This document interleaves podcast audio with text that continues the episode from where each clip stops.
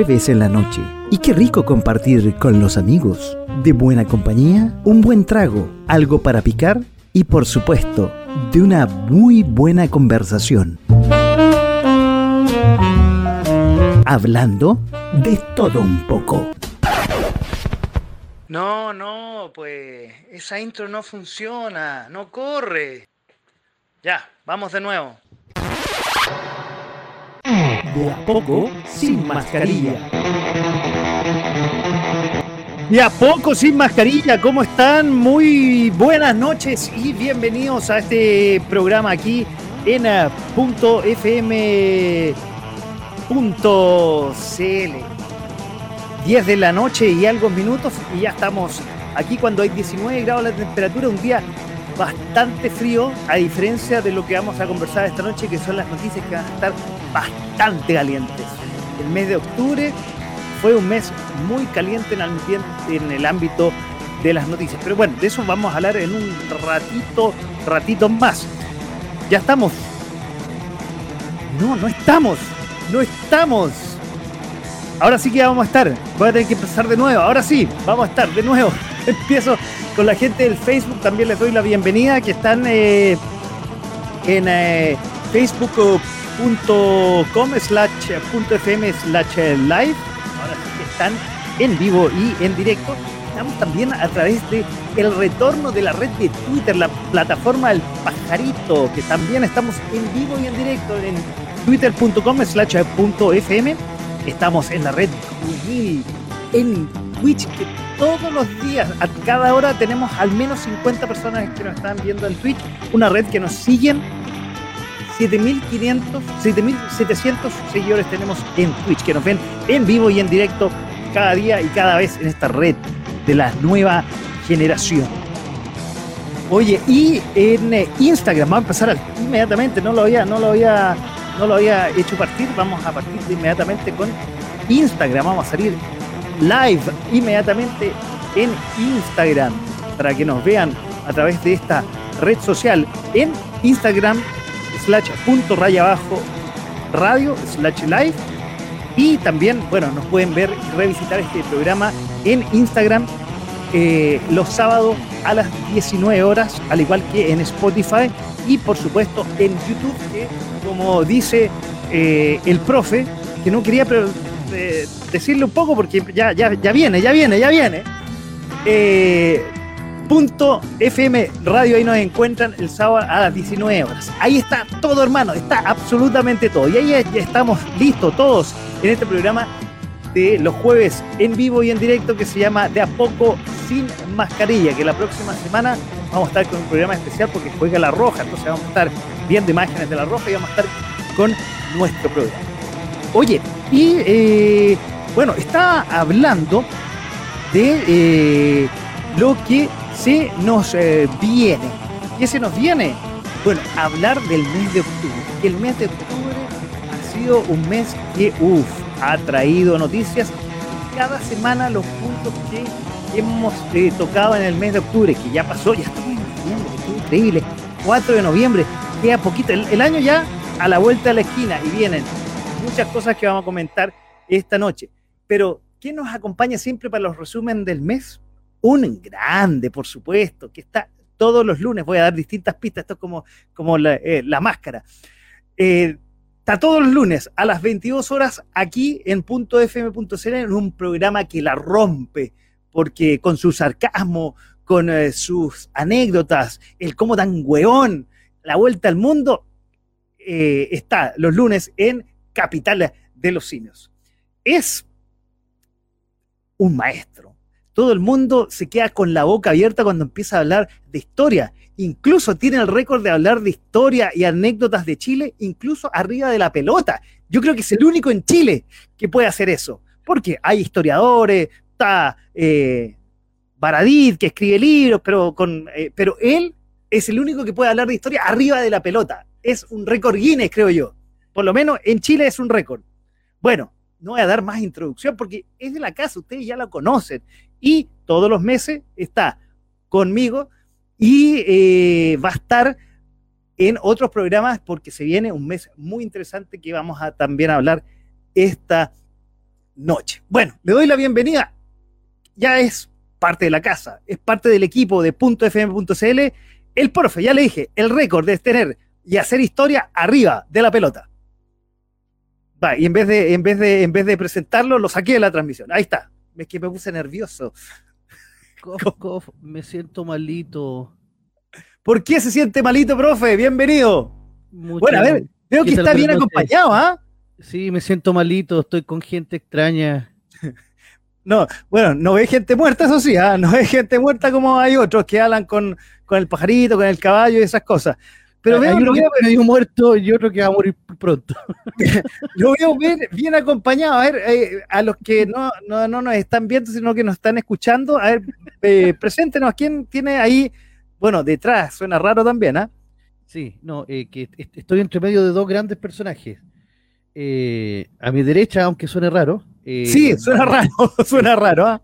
Vamos a encontrar al, al señor Boris, que está en cama y que está enfermito el pobrecito porque tiene COVID. Y al lado de él está el convencional pelado Bade. Así que estoy entre medio los dos aquí. Eh, a ver si se me pega algo el Espíritu Santo, no sé. me siento malito. Ese es el pelado que evade. El pelado que evade, efectivamente, sí. Claro. buenos personajes nos noticia durante este mes también, pues entonces. Buenos personajes nos acompañan esta noche, ¿ah? Muy buenos personajes nos acompañan, efectivamente. Bueno, profe, eh, estas dos horas se nos hacen siempre muy cortas, entonces vamos a empezar. Este mes empezó eh, con una filtración que en realidad no tendría por qué habernos rebotado a nosotros, que son los famosos Pandora Papers, que eh, desde Chayana a Vargas Llosa muchos artistas estaban involucrados, que era como una segunda parte, para poner en contexto, de los Panamá Papers.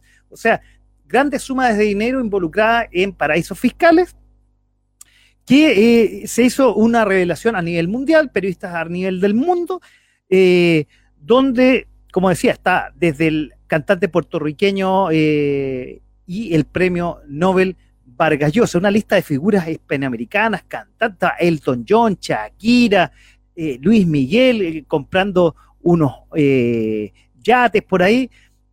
salieron un montón de gente, bueno, mandatarios, eh, eh, políticos internacionales y obviamente tenía que llegar al país.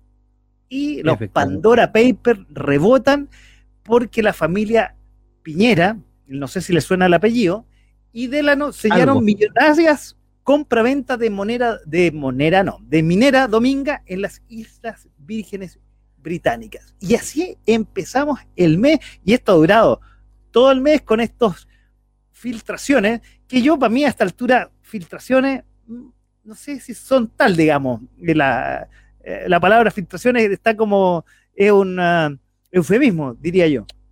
Claro, eh, don Paco, bueno, primero que todo saludar bien a toda la gente que, que, nos está viendo y nos está siguiendo. Les recuerdo que pueden escribir a través de Facebook y nosotros los vamos a estar leyendo también, así que para que se animen a escribirnos y hacernos comentarios de lo que nosotros mismos estemos diciendo. Sí, por favor, por favor, porque estamos eh, súper entretenido aquí eh, hablando y se nos pasa la hora, pero la interacción es súper buena y bienvenidos sean. Don Paco, ¿usted sabe cuál fue el más famoso de todos estos Panama Papers? O sea, perdón, Pandora Papers. ¿De los personajes dices tú? El texto, el texto. Ah, no sé, no, a ver. Decía, si nosotros nos hubiéramos casado hace tiempo, cuando yo te lo propuse, no estarías hoy sufriendo ni llorando por aquel humilde amor que yo te tuve. Caray, cuando te tuve, caray, y te mantuve. Y ahora soy yo, para, para, que vive feliz. Ah, no, ¿no eran esos Pandora Ah, miércoles, y esa, esa no, no sé, no sabía. A ver, esa, esa qué, qué importante eso. Claro, o, no eran nada esos Pandora Papers. No, no, ah, no, no, no, estos son, son otros. A ver, vamos, voy a, voy a poner un poco en contexto. ¿ah? A ver, a ver, eh, a ver, esto un poco, eh, estos, a ver, son eh, investigaciones a nivel eh, internacional con distintos periodistas de investigación que aquí están representados por CIPER Chile, entre otras, y no me acuerdo la otra, la otra investigadora. Entonces van reuniendo distintos datos y, como les decía, salieron a la luz pública las inversiones de Julio Iglesias, Shakira, Vargas Llosa, Chayam, Luis Miguel, y, eh, y, y, Elton John, entre otros, eh, porque en realidad, voy a poner en contexto qué son estos paraísos fiscales. Paraísos fiscales son los lugares en el globo terráqueo, las Islas Vírgenes, entre otros, donde los eh, grandes millonarios, en el cual yo no estoy, no figuro ahí, ¿eh? no estoy ahí, le, aclaro, profe, a pesar de que soy dueño de radios y de medios, qué sé yo, pero no, yo no figuro ahí, no, no estoy debería ahí. estar, debería estar. No, no estoy, no, no, no he hecho, no, no he hecho ese ejercicio todavía. Entonces, para pagar menos impuestos, van a estos eh, eh, lugares offshore que se llaman, o sea, eh, donde tienen beneficios tributarios. Entonces pagan menos impuestos. Entonces hacen sociedades media ficticias. Hubo una película bastante interesante que uno que pueden ver por ahí, que son la de los Panama Papers, era muy buena, muy entretenida. y usted que sabe películas tiene que dar la vista probablemente. Entonces en estos paraísos fiscales se crean empresas para evadir impuestos y así comprar y, todos, y, todas estas grandes sumas que ganan los futbolistas, artistas, eh, mandatarios, eh, políticos, etcétera, eh, evaden impuestos y así tienen su cuenta corriente y no pierden pagando impuestos. Y de hecho. ¿Dijiste evade? Ah, no sé si evade es la. Sí, evade, sí, evade. evade. Y a todo esto, bueno, le rebotó a nuestro presidente y a su familia, Sebastián Piñera, con la venta de la famosa eh, minera, Dominga. que no fue un día lunes, sino fue un día domingo. Claro, aquí hay que entender algo súper preciso. Esto no es ilegal. Partamos a ver, no es ilegal. ¿Es inmoral? Puede ser. Puede que sea inmoral. ¿Por qué? Porque tú te vas a un paraíso fiscal, o sea, un lugar donde tú pagas menos impuestos, para poder vender algo y en el fondo, cuando tú vendes algo fuera de tu país natal, los pocos impuestos que tú vas a pagar van a quedar en ese país de destino, en este caso la isla Vírgenes Británicas. No se van a quedar en Chile. Por lo tanto, eh, te pueden acusar no de, no de ilegalidad, sino de inmoralidad. Tanto que la gente se llena la boca con el patriotismo, que al final eh, termina pagando los impuestos en otro lado. Así que por eso, ojo, el candidato que te diga, vamos a subir los impuestos para recaudar más, mientras más suben los impuestos, más funcionan estos paraísos fiscales. Y de hecho, eh, lo hablaba con mi madre en la, en la mañana, eh, en el último tiempo, dado la inestabilidad, eso lo vamos a hablar más adelante durante el programa, del país, la fuga de capitales en nuestro país ha sido un récord en los últimos meses. Sí, Sí, lamentablemente, eh, ante la incertidumbre, sí es lógico, o sea, estamos a puertas de, de que Cast o Boric van a ser uno de los dos, uno de los dos va a ser el próximo presidente. Si gana Boric. El agua y el aceite, estamos hablando, aparte. Es, primera vez y nos estamos un poco adelantando, pero adelante, si esto, es, una, es, una, es, una, pauta que, que, es variable, que va a depender de lo que estemos conversando. A ver, eh, es la sal y, el aceite, o sea, el aceite o el agua, agua así, porque son agua y aceite. Las, antípodas completamente.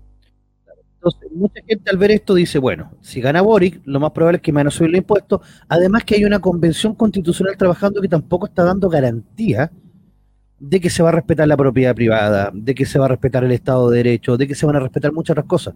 Entonces, ¿qué es lo que pasa acá? La gente que tiene algo de loca dice, bueno, ¿para qué cresta me quedo acá? Prefiero irme a otro país donde pueda invertir más seguro y, ganar plata. Imagínate, imagínate que es tanta la incertidumbre que hay que hay empresarios chilenos que se quieren ir a invertir a Argentina. Ah, no, eso no lo había escuchado. ya, eso, eso ya, ya, o sea, para que veáis que estamos jodidos. Eh. si se quieren ir a invertir a Argentina, no, no, claro, y Argentina le va a dar más, más garantía. Oye, bueno, pero empezamos, volviendo, empezamos con los, Pandora, Papers, que, como decía yo, eh, salieron muchos cantantes, muchos políticos, mucha gente y rebotó en la familia Piñera. Pero esto es algo que ya se había visto en el primer mandato de, eh, Sebastián Piñera y lo habían investigado y se había cerrado.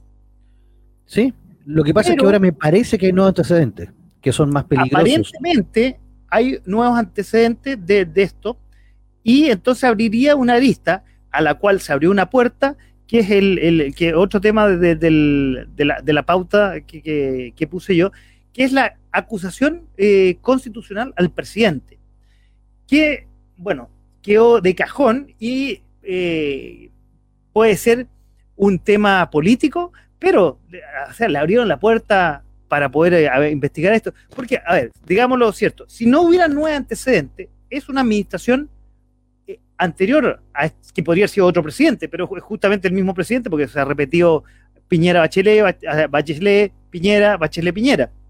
Entonces, estaría investigando algo, uno, que ya se investigó, más que investigando, eh, acusando constitucionalmente algo que ya se investigó y que se cerró, y dos, de un mandato anterior de este mismo, de este mismo presidente. O sea, no tendría por dónde ser.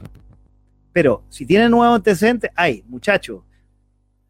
Sí, lo que pasa es que, a ver, para poner también un poquito más en contexto, eh, durante el año 2010, eh, Piñera va a firmar un fideicomiso ciego, en el cual antes de él ser presidente, él dice, ya, yo voy a... Digamos, más, bien parece que es tuerto más que ciego. Sí, sí, sí, pero en teoría era ciego. ¿Qué significa esto? Que yo me, me deshago de todas mis inversiones, la entrego a una empresa para que la administre y la empresa a mí no me dice nada ni yo le pregunto y yo no sé nada de lo que van a hacer. Casualmente, Minera Dominga, que era terrenos de Piñera, y el Choclo ¿no? van a firmar una compra. Entonces el Choclo es el mejor amigo a todo esto, el mejor amigo de Piñera. El mejor amigo de Piñera le va a comprar al, a la empresa que tiene el fideicomiso y Piñera no sabía, le compra la participación de la familia Piñera en Dominga. Cuento corto, se firman con por muchas lucas, millones de dólares, pero había una tercera cláusula que, indicaba que esto se pagaba en tres cuotas, pero la tercera cuota se iba a pagar siempre y cuando el proyecto Dominga fuera aprobado o no tuviera problemas. Y da la casualidad de que hace un par de meses el Consejo de Ministros aprobó Minera Dominga. ¿Sospechoso o no sospechoso? Sospechoso, absolutamente. Ahora, aunque Piñera dice que él no sabía nada porque está en fideicomiso. Estamos hablando, son sociedades cascadas todo esto, o sea, son sociedades, varias sociedades cascadas, y estamos hablando primero de una cifra eh, que fue de, aquí estoy leyendo, y si no me estoy equivocando, de 138 millones de dólares. una a cosillita. Los nada, a los que se pagaron, de, ah, perdón, pagaron tres cuotas, sumando la venta en Chile y tuvo al lugar, al final, 152 millones de dólares. Mira, lo que tenés tú en el bolsillo probablemente. Don Paco, no se preocupe por las cifras, que hay gente más grande que tampoco se preocupa. ¿Verdad? En realidad, en realidad, no, no, no. toda la razón, toda la razón. Y vamos a hablar más adelante, efectivamente. Bueno, pero esta, lo que tú dices de esta, de esta cierre de este acuerdo es por una cifra menor de 10 millones de dólares, pero era, va, dependería más bien de que si se autorizaba o no se autorizaba efectivamente el, proyecto finalmente. Y se aprobó. Entonces yo creo que, bueno, ¿para qué estamos con cosas? En el Congreso, Piñera dice hola y lo quieren acusar constitucionalmente. Entonces, no, la verdad no veo. Esta fue como la oportunidad para volver a acusarlo y que fuera destituido. Pero Piñera se va en marzo, entonces, la verdad, ¿había necesidad de hacer esto? Eso te voy a preguntar. ¿Hay necesidad? ¿Cuál es tu opinión? ¿Hay necesidad o más bien, un, aparte de ser un trasfondo político, es un trasfondo de las elecciones, dado que está demasiado líquido el ambiente? Porque, a ver, eh, eh, tomemos en antecedente. En todas las elecciones históricas en Chile siempre había un ganador y ya se sabía hace rato. Sí. Salvo quizás en la Lago eh, Lavín, que fue codo a uh. codo, digamos, hubieron 30 mil votos de diferencia pero tampoco estábamos hablando de que el país se iba a ir en blanco o se iba a ir en negro, como está pasando hoy día. Pero eh, hoy día está muy voluble. No sabemos, puede que, y, en el círculo de amigos venezolanos, a todos le he dicho, puede que ustedes marquen la diferencia. Esos pocos venezolanos que votan, que tienen ya más de cinco años en Chile, eh, y, voten, pueden que marquen la diferencia. Efectivamente capaz que sean los que vienen arrancando del, régimen tiránico de Maduro, son los que al final puedan inclinar la balanza. Aunque, mira, ¿para qué estamos con cosas? Esto va a pasar como en Perú, como la elección de Perú del, de hace un par de meses. Ninguno de los dos candidatos en Perú logró más del 20% de los votos y estaba todo muy apretado. Entonces, lo que tuvieron que transar unos con otros eh, fue al final se terminaron todas las candidaturas transformándose en camaleónicas y los dos que llegaron tampoco eran como los mejores, entonces Sí, vamos a ver qué va a creo que- sacar. No, no creo que sea tan voluble para que salga Artés de como pasó en Perú, no, digamos. no, no, no, pero, pero que, por ejemplo, si Artés saca un 2% de los votos, ese 2% te puede inclinar la balanza. Como lo fue cuando estuvo Ricardo Lagos con Joaquín Lavín. Gladys Marín sacó un 2,4% de los votos y ella negoció directamente un ministerio con Ricardo Lagos. Ricardo Lagos le dijo que no y Gladys Marín dijo, si yo no voto, tú pierdes. Y le dijo, bueno, ya, no un ministerio, pero sí una subsecretaría y le entregó un- algo de poder a los comunistas. Y gracias a eso que Gladys Marín después sale apoyando a Ricardo Lago, Lago gana la segunda vuelta. Ahora, hoy día estamos en un escenario bastante distinto. Nos estamos un poco adelantando la pauta, pero si quieren nos cambiamos ya, nos vamos al, segundo bloque. Sí, de hecho, ya, íbamos a hablar en el segundo bloque un poco de la carrera presidencial que se nos viene en un par de semanas más, donde además quiero decirle a que los que nos están escuchando viendo a través de .fm.cl en De a poco sin mascarilla, aquí, no digo al frente, porque esta es una al frente virtual, pero acá al lado, a, a, a mi a mi izquierda en este caso, chuta, bueno, a mi izquierda, ahí exactamente, no le voy a dar un beso, le, pod- le podría tirar un besito. Chuta, ya Tengo- Al mejor vocal y quizás presidente mesa de la comuna de Lobrado, si no me equivoco. Sí, lamentablemente, no, bien, bien, bien, bien. Me tocó ser vocal de mesa. Y a ver, ¿por qué lamentable? Porque no voy a poder estar haciendo el programa en directo como corresponde a esa hora, porque estoy seguro que voy a salir tardísimo. Son cuatro papeletas. La papeleta de, de diputados tiene 75 candidatos. Ah, Así que vamos a tener que estar Mientras, a tirando ver, a por el piso. olvida, perdón, a uno se le olvida que estas elecciones, porque o sea, muy presidencializado esta, Eso. o sea, esta votación. No me haga repetir la palabra de nuevo, profe, por favor. Y Kiki Eh, Glorioso. Pero también tenemos senadores en la región metropolitana, tenemos diputados y los más importantes, los cores. Obviamente, los cores. Yo, toda la gente sabe lo que hacen los cores. Y, su- No, y tiene a su voto ahí, a su son de confianza. Claro. Y tiene absolutamente claro cuál es, cuál es el cuál es el core que va a estar ahí. eh, Don Paco, El- la pregunta, ¿usted se acuerda por quién votó en la elección pasada de Core? ¿Sí o no? eh, No me diga quién. No. No, no. Para, dipu- para diputado, ¿se acuerda por quién votó? Eh, sí, creo que el mismo que va a votar ahora. Ya, para diputado bien. ¿Y para senador hace ocho años? No, no me acuerdo. No. Ya. No me acuerdo. Porque no, no está el mismo. Creo que no está el mismo. ya. No, no, pero me refiero a que si te acuerdas por quién votaste en esa ocasión, independiente de que haya ganado o no. O sea, a ver, me acuerdo la tendencia. Y, público es la- mi, mi tendencia aquí la gente que nos escucha. Eh, pero no, no me acuerdo. Ya. En absoluto, no me acuerdo. Pero, pero Cores me acuerdo que era el hermano de alguien. De alguien conocido, un apellido conocido, pero no me acuerdo quién era. Ah, ya, si es por eso, te, te- te va a volver a aparecer en la papeleta porque casi todos van a la reelección, entonces. Ah, perfecto, de- debe ser el mismo. Hoy día no tengo idea, no tengo idea. A ver, yo tengo claro, eso sí, senador y diputado hoy día lo tengo claro. Cores, olvídate, no tengo idea. Y para presidente supongo que también. Eh, hasta hace pocas semanas no lo tenía tan claro, pero hoy día lo tengo absolutamente claro. Y como ayer en la cámara decía, yo no sabía, eh, nuestro colega de los miércoles, Carlos Aranqui, del programa eh, Motricidad en Acción, me dijo, me decía esto. Ya. Y Yo no, sabía- no tenía idea de qué lo que era, pero ahora entendí. Te hacía así y así. No, así, Por eso, es que pr- primero es así y después Ah, ya. así. ya. Eso, está, está haciendo un do el profe a todo esto para los que nos están escuchando. Ah. ¿verdad? Oye, eh, entonces está, a ver, me, me perdí un poco con la pauta. Ya, no- ya nos fuimos, no, nos fuimos Ordenémonos, a- ordenémonos, no hay problema. ordenémonos. Primero Sí. íbamos a empezar con el, el, el aniversario importante que, que hubo este lunes 18, el día que yo me vacuné mi eh, dosis de refuerzo, que yo no sé si usted la tiene, profe, o no todavía. Todavía no, a mí me faltan 10 años todavía, así que. Ah, ya. Oye, es- bueno, ya. Tiene que, para ser vocal tiene que vacunarse. A todo esto, bueno, ahí vamos a hablar, vamos a tener contactos en directo con el profe. Eso sí, Isa. eso sí. Vamos a tener sí. contactos en directo y obviamente sin el profe igual vamos a tener un programa especial. No sé si Capital de los Simios o, o algo de los Simios igual. Eh, vamos con el voto en el simio. Yo no llego, sé. vamos a estar con Station, Station ahí, Station con Paco ahí, la dupla de, la dupla millonaria, y yo llego después.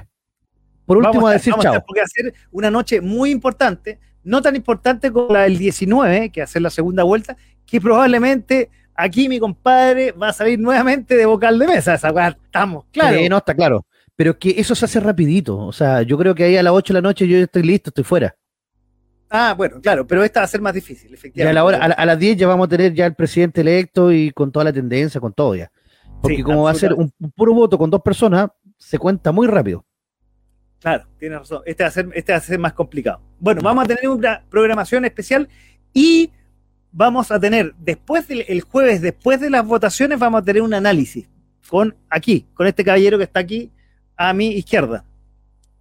Debería estar al revés para que fuera a mi derecha. A ver, vamos a hacer el, vamos a hacer Ahí sí. Ahí está. el caballero que está a mi derecha. Ahí está. Ahí sí. Ya. ya. Oye, bueno, pero bueno, también a mitad de mes se celebró algo muy importante en Chile, que nos dio pie a un nuevo cambio, un cambio bisagra en nuestra nación, que fueron los dos años de ese, eh, ¿cómo decirlo? No me salen los adjetivos para decir ese magno evento que cambió la historia de este país, espero, para no, espero que no sea para peor, el 18 de octubre. Oh, donde nuevamente Despertó, despertó, Chile despertó. Bueno, efectivamente. Y parece que se habían quedado dormidos con la pandemia y nuevamente este 18 de octubre, uff, la cosa estuvo bastante compleja. Estuvimos viendo las imágenes, eh, desórdenes, quemas, rol. O sea, se repitió lo que ya estábamos acostumbrados a vivir en eh, el año 2019 donde aparecieron nuevamente los simios de la capital y destrozaron y saquearon y quemaron absolutamente todo. Se vieron, no se vio a la gente disfrutando, quizás en un principio, como dice la televisión, se, se veía a la familia celebrando los dos años, pero eso habrá durado 10 minutos, 15 minutos y el resto fue destrozo, saqueo, quema y, digámoslo, la mejor promoción a lo que se podría venir en los siguientes meses, que son desorden, violencia, saqueo. Sí, mira, eh, ¿te acuerdas que el, el, mes pasado, cuando estábamos haciendo también el resumen, yo decía, ojo con medio de mes, se viene bravo. Hay gente que está infiltrada que tenían todo preparado. Mágicamente el presidente nombra el estado de excepción en la macrozona sur y muchos de los desgraciados que estaban allá no pudieron viajar a Santiago. Ajá. Ah, tenían, Los, tenían los pasajes listos. Sí, hay una coordinación de inteligencia bastante bien de la Marina, porque la Marina es la que está a cargo allá.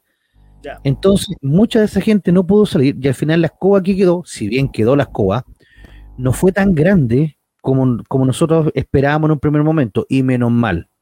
Porque te acuerdas que nosotros decíamos, dijimos que esto iba a ser del 15 como al 20, y al final fue el día 18, muy potente, y el día 19 alguna escaramuza. Ah, y el viernes 15, pero que como todos los viernes sigue pasando entonces como más normal. Ese día 18, el día lunes, día lunes fue así. Día lunes, ah, exactamente. El lunes, sí. El lunes 18, tiene que haber llegado a Plaza Dignidad alrededor de, yo calculo entre 30 y 40 mil personas. Y como tú bien dices, en un primer momento estuvieron calmados, pero rapidito se metieron a a sacar los pastelones que habían puesto para proteger el monumento a Baquedano y la, y la eh, tumba del soldado desconocido. Ah, recordemos, perdón, quiero complementar y perdón la interrupción. Sí, sí. Días antes, ya que tú lo, lo nombraste al final, habían sacado eh, los restos del soldado desconocido. ¿Lo sacaron después? ¿Cómo? ¿Lo sacaron después? No. ah, lo sacaron Perdón, lo sacaron, después, lo sacaron después, a propósito de eso, sí. sí, lo sacaron el 20 en la madrugada como si fuera un cobarde. Lo, lo, eh, después quemaron, después quemaron la sí, Ahí tenía, tenía malo el gracias por la, aclaración. Sí, pero fue, fue terrible eso porque lo tuvieron que sacar de madrugada, casi de amanecida, para que la gente no, entre comillas, no hiciera nada. La tumba del soldado es conocido. Un personaje que dio la vida en la guerra del Pacífico, que no se sabe el nombre, murió en combate. uno del pueblo, es uno del pueblo, no es un gran líder militar, no, una persona que murió. y que se encontró cuando estaban eh, repasando, se encontraron los restos. Entonces, la conciencia cero, o sea. No, absolutamente. O sea, eh, y, si no me equivoco, y ahí me podrán corregir los compañeros que del Museo de la Guerra del Pacífico, eh, fue encontrado en la Guerra del Pacífico, si no me equivoco. Eh, sí, fue encontrado por una persona que después vuelve y lo mantiene en su casa hasta que se encuentra un lugar donde poder entrarlo. Y cuando la, el pueblo de Santiago, el pueblo, la gente en general, reúne dinero para la estatua del general Baquedano, se decide que es el mejor lugar que descanse junto a su general, este soldado desconocido. Y por eso que se entierra ahí. Tú tocaste bien que una, hay una contradicción lo que, bueno, pasó que ha sido, bueno, tiene otra connotación la plaza de Baquedano en realidad. Eh, porque Baquedano fue el general del pueblo, la gente eh, juntó dinero para construir eh, esa estatua, lo hemos conversado en el programa Historia aquí, se hizo en, los talleres de la Universidad de Santiago, en la Universidad Técnica en ese tiempo. Pero era, todo eso fue eh, construido por la gente y hoy día, una cosa pero totalmente la antítesis, está siendo destruido por el pueblo. Es que representa a la élite, a la clase política que nosotros no queremos. Queremos colocar ahí una estatua de Cachillanca y al perro, al perro patapato. Ah, claro, exactamente. A todo esto, bueno, otro día vamos a comentar eh, la diferencia entre la gente y el pueblo. Yo todavía no sé si pertenezco al pueblo o a la gente. Bueno, pero eso es otro, te quiero complementar eh, que el gobierno obviamente condenó los desmanes de este segundo aniversario, donde dejó más, imagínate, hubieron no sé cuánta gente, pero solamente 60 detenidos y 5 carabineros heridos. Por suerte, eh, poco. Y la autoridad pidió a los candidatos en ese momento criticar sin ambigüedades la violencia y llamó a reconsiderar los indultos destacados de quienes habían sido eh, privados de libertad, que no son presos políticos, sino netamente delincuentes. Y después de lo que pasó el 18 de octubre, y por eso te lo comento para seguir con el tema, ardió Troya con respecto a esto, porque sabemos que al menos dos candidatos, ah, después del estallido social, han, ¿cómo decirlo? Iba a decir venerado, no, pero han defendido y estos presos de la revuelta, presos políticos de la revuelta. Y eso estamos hablando de Boric y de Proboste que presentó y firmó un eh, proyecto de ley para el indulto de estas personas, de estos jóvenes eh, valientes de la soñadores, jóvenes soñadores. claro, efectivamente, mira, igual yo creo que lo que hizo el gobierno fue un aprovechamiento político, ¿para qué estamos con cuestiones? O sea, está bien que estos desgraciados hayan saqueado, o sea, no está bien, pero me refiero a que eh, aprovechándose de que estos desgraciados saquearon, rompieron. Ah, mira, yo vi hasta un terraplanista que estaba ahí eh, pegándole a un eh, semáforo viendo si daba fruto. Y lo meneaba y lo meneaba para ver si daba fruto, a ver si caía algo del, semáforo. Entonces, el gobierno va y dice, ya, a estos son los que ustedes quieren indultar, a gente como esta, y pa, salta. Entonces, caía de cajón, caía de cajón y los demás. Obviamente Boric trata de recular diciendo, no, nosotros condenamos la violencia, pero estos son jóvenes idealistas y soñadores, así que nosotros los vamos a liberar, pero condenamos la violencia. Y la probosta así como haciéndose la lesa, no, yo, yo paso, paso. El único que salió a defender, y que es lógico, fue Artés. Artés dijo, no, y faltó mucho más, y yo, pensé que iban a volver a quemar el metro y iban a quemar la moneda, y, Artés quería ver arder el país. Pero es lógico, es su pensamiento lo que cree. Ahora, probablemente tú tocaste un punto hace un rato atrás. Probablemente no ardió todo lo que debió haber ardido, dado el, el, eh, la emergencia. se me fue, voy a verlo en la pauta, se me fue el nombre. El, estado de emergencia que, eh, que impusieron en la, en la macro zona sur lo vamos a tocar en un ratito este más. Este estado de emergencia parte el día 13 o 14 de octubre. Claro, justo antes, justo ah, antes, efectivamente, la semana, de que estos desgraciados vengan a Santiago a dejar las cosas. La semana anterior, efectivamente. Oye, entonces, pero bueno, ahí recordemos que el subsecretario del Interior, Gali, emplazó tanto a Proboste como a Boric a pronunciarse acerca de, de, de, de, de estos defender o no defender la delincuencia y la violencia de estas personas. Claro. Claro, y como te decía, yo lo encontré que fue un aprovechamiento político, pero estamos en pleno periodo de elecciones y hay que hacerlo, son cosas que se hacen. Entonces, y claro, los más damnificados en este sentido fueron estos candidatos porque se tuvieron que quedar callados, porque no pudieron darse vuelta la chaqueta. Por ejemplo, eh, la prueba no podía decir, ¿saben qué? Tienen razón, eh, no voy a quitar este proyecto. E, eso sería su tumba política, su tumba completa. Lo mismo para Boric. Si a Boric lo estaban tratando de amarillo porque él había firmado la ley antibarricada. De hecho, gran parte del Partido Comunista no quiere a Boric por eso y se va a ir con el profesor Arte. Es porque en el fondo el Boric ahora no podía volver a pegarse otra voltereta. Entonces tuvo que, lamentablemente, para él, para él, para Boric, eh, quedarse callado y tratar de hablar de otros temas. Pero la cosa fue revivir el 18 de octubre de hace dos años. Fue muy difícil para estos dos candidatos en especial poder sacarle el puesto a la jeringa. Sí, no, no, tuvo, repercusiones en el. Los dos, acuérdense eh, que, que, ellos dos son representantes del Congreso, entonces, eh, más encima, que durante mucho tiempo alabaron la presentación de un proyecto de ley para. Ya me pierdo si indulto o. No, indulto. Y entonces. Eh, recular ante esta situación ya, ya les, era complicado y les fue complicado políticamente. De hecho, tuvo repercusiones políticas. Bajaron en la encuesta. Para pesar, efectivamente. Son, las primeras, entonces van a bajar en la encuesta. Bueno, eh, hay otro que baja y que baja y baja y baja y baja y baja y baja y que no sabemos. Yo, creo que hasta Artel lo va a pillar ya. Al, pobre. Me, ah, entonces la, por lo que veo, ya, diste, diste el pie para que sigamos, empecemos a, con, la con la carrera presidencial de lleno.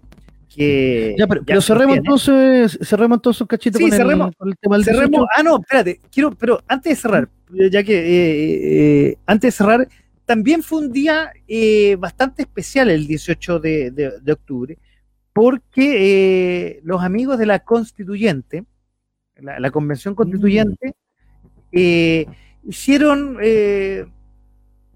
iniciaron la, reacción de la nueva constitución. Hicieron todo una, eh, se presentaron, cada uno hizo su, discurso eh, para eh, la reacción del texto fundamental, que justamente coincidió con la fecha del estallido social. Entonces, esto fue en la mañana, donde hicieron sus discursos, qué sé yo, hubieron algunos que, que canturrearon, sacaron frases de algunos cantantes, me llamó la atención una, una, una una constituyente que, se presentó a, torso desnudo, eh, presentando las enfermedades del, cáncer de mama.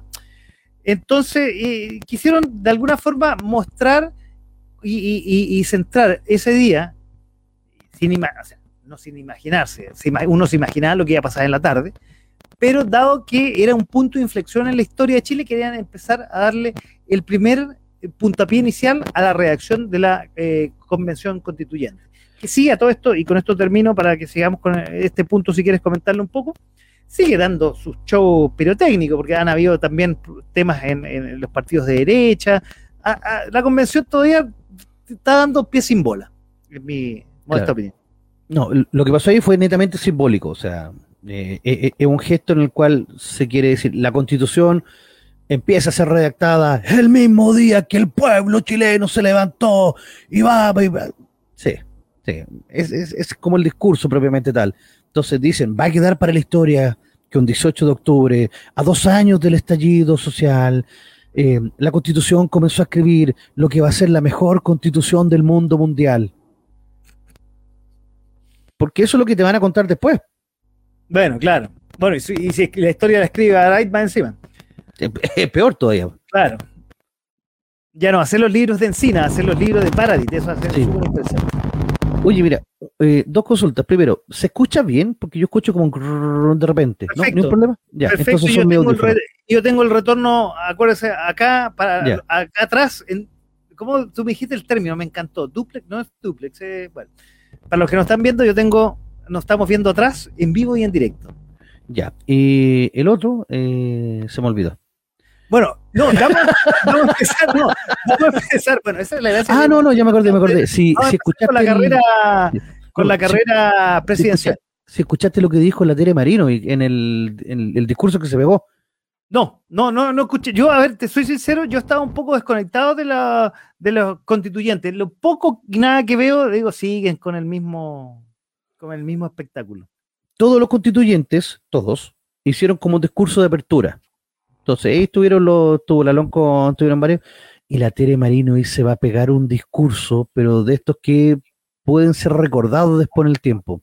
Son siete minutos de oro puro. Así que yo lo invito a la gente a que, obviamente, después de que termine el programa, vaya a YouTube y coloque discurso Tere Marinovic, Convención Constitucional. Y en verdad es oro puro. Lo estaremos, entonces lo, estaremos, lo, estaremos viendo ahí para, para saberlo, ese discurso. Oye, bueno, hablaste hace un rato atrás, deslizaste y vamos a empezar a darle con eh, la carrera presidencial que ya hablamos hace un rato atrás, que está eh, desatada, está muy líquida, no se tiene claro quién puede ser, las encuestas dicen de todo, un día, eh, bueno, las encuestas, hablemos de más, más adelante de las encuestas, pero entre medio vamos conversando, pero la cosa está desatada. Hoy día hay dos candidatos punteando y que son más encima los extremos, porque generalmente en Chile lo que pasaba eran candidatos más bien centro, entonces la, diferencia era sutil entre el candidato A y el candidato B. Hoy día la cosa no es tan sutil. Es que yo creo que por lo mismo, porque el país al final terminó polarizándose, la gente se aburrió de, estos, de estas cosas tibias. Tibias me refiero a que en la medida de lo posible, eh, que, tenemos que llegar entre todos a un acuerdo eh, global, sin pasar llevar a nadie. Palabras de muy buena crianza y que deberían ser espectaculares, pero a la hora de los que hubo. Eh, bueno, y que sirvieron por 30 años por lo menos. Los acuerdos fueron siempre por líneas, digamos, centrales. Pero el problema es que ahora eso ya no, no se logra y no calienta a nadie. La gente está buscando definiciones. Y, y los candidatos que no se han definido han bajado y han ido perdiendo la encuesta. Ahora, el, tema Boric, por ejemplo, es digno de análisis. O sea, Boric parte el mes de octubre con un 23, en, la encuesta que queráis, entre un 24 y un 22%. Estaba punteando, de hecho. Estaba era, el número uno. Sí. Segundo lugar, iba Sichel. Que le iba, segundo lugar. con 17 por ahí, ¿no? Si no me por ahí, con 17. Cas estaba con 12. Y la Proboste con 10. Incluso en una encuesta, acuérdate que Proboste supera a Me parece que es la primera de octubre. Ya. Ya no, Proboste supera, supera o lo iguala a Cast. Y, todos quedan así como, ya, ¿qué onda? Y después más abajo ya estaba París y estaba Meo y Arte. Pero con el correr del mes de octubre y con todas estas cosas que fueron pasando, el alza de Cast es impresionante y a la vez la caída de Sichel que obviamente yo creo que va a explicar que la gente al final terminó decantándose por uno de los dos candidatos. Había mucha gente que estaba en la duda de si votar por Sichel o votar por Cast. A mí me tocó mucha gente que decía, ¿sabéis que a mí me gusta Cast, me encanta, pero va a ser un voto perdido, porque el que va a ganar es Sichel. Entonces hay que votar por Sichel para que Sichel, llegue a la segunda vuelta y no pase que por ir con los dos candidatos al final terminen perdiendo los dos y sea la Proboste la que vaya con Boric a la segunda vuelta. Esa era la lógica que estaba a principios de octubre. Pero la lógica al final se termina dando vuelta. Cuando eh, Sichel comienza a caer, la gente comienza a darse cuenta que estos votos lo empieza a captar Cast y Cast empieza a subir y entonces el mal menor ahora era Sichel entonces la gente dice, ah, ahora hay que votar por Cas. Me estoy refiriendo a, la gente que piensa desde el sector de la derecha. Hay que votar por Cas. Quiero complementarte eso, que no recuerdo la fecha del primer debate presidencial. Fue en septiembre.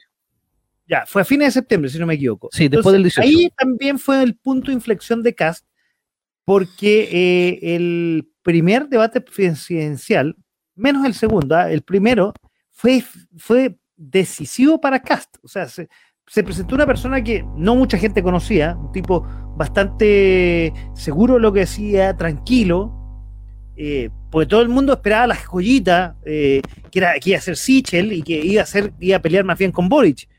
Pero apareció eh, este, este, que era, que el, no sé si outsider decirlo de alguna forma, pero que iba, no, estaba ni estaba ni estaba ni punteando, era, era como bien tú decías, cast.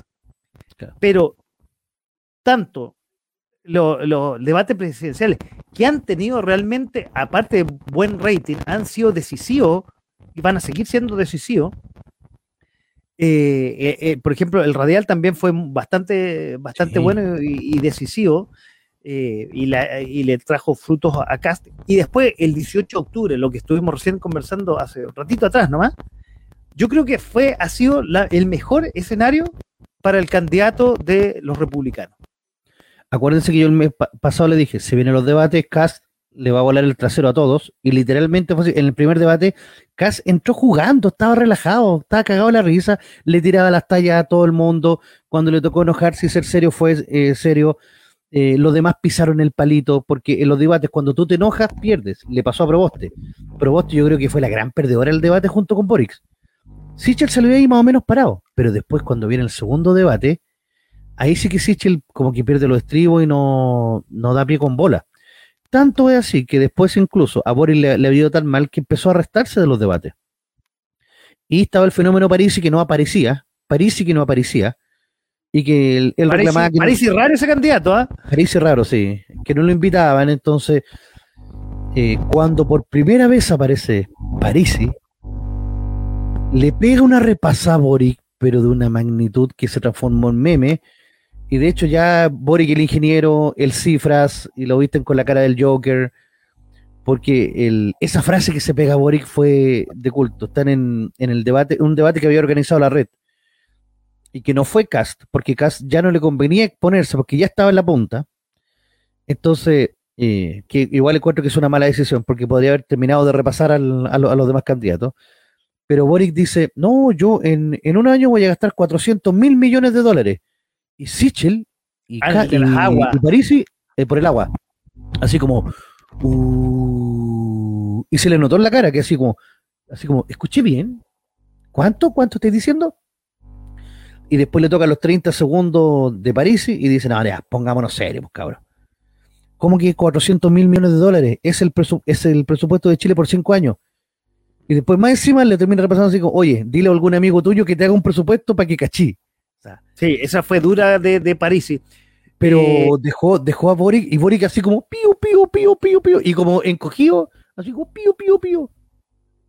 Ahora, ah, yo creo que eso le ha restado. Bueno, vamos a también a hablar de la, de la última encuesta, pero eh, que me parece rara, pero bueno, han salido unas críticas de la encuesta a, todo esto, bastante eh, que son poco creíbles. Yo no sé cuál, qué, en qué contexto, bueno, de los resultados anteriores, pero hoy día la cosa está muy limpia. Pero con respecto a, a, lo del manejo de las cifras, le ha calado hondo a, eh, a, Boric. Y recordemos eh, que Boric tiene un techo, y su techo, como bien tú decías, era de un 24%, ese ha sido su techo, y de ahí no ha subido más, ha ido más bien bajando. De hecho, yo me acuerdo que te dije, caballo pillado, caballo ganado cuando Cast todavía estaba en el tercer lugar. Y ahora Cast está punteando la encuesta. Y yo no veo, no veo de verdad que Cast baje del primer lugar. Por lo menos en la primera vuelta. Si esta encuesta, ojo, todavía tienen un gran porcentaje de votación de que no sé o de que no van a ir a votar. Si esta encuesta la extrapolamos a base 100 y repartimos el no sé por quién voy a votar eh, proporcionalmente a los candidatos, Kass estaría ganando en primera vuelta con alrededor del 30% de los votos. Ahora, no sé si eso le alcance para ganar la segunda vuelta.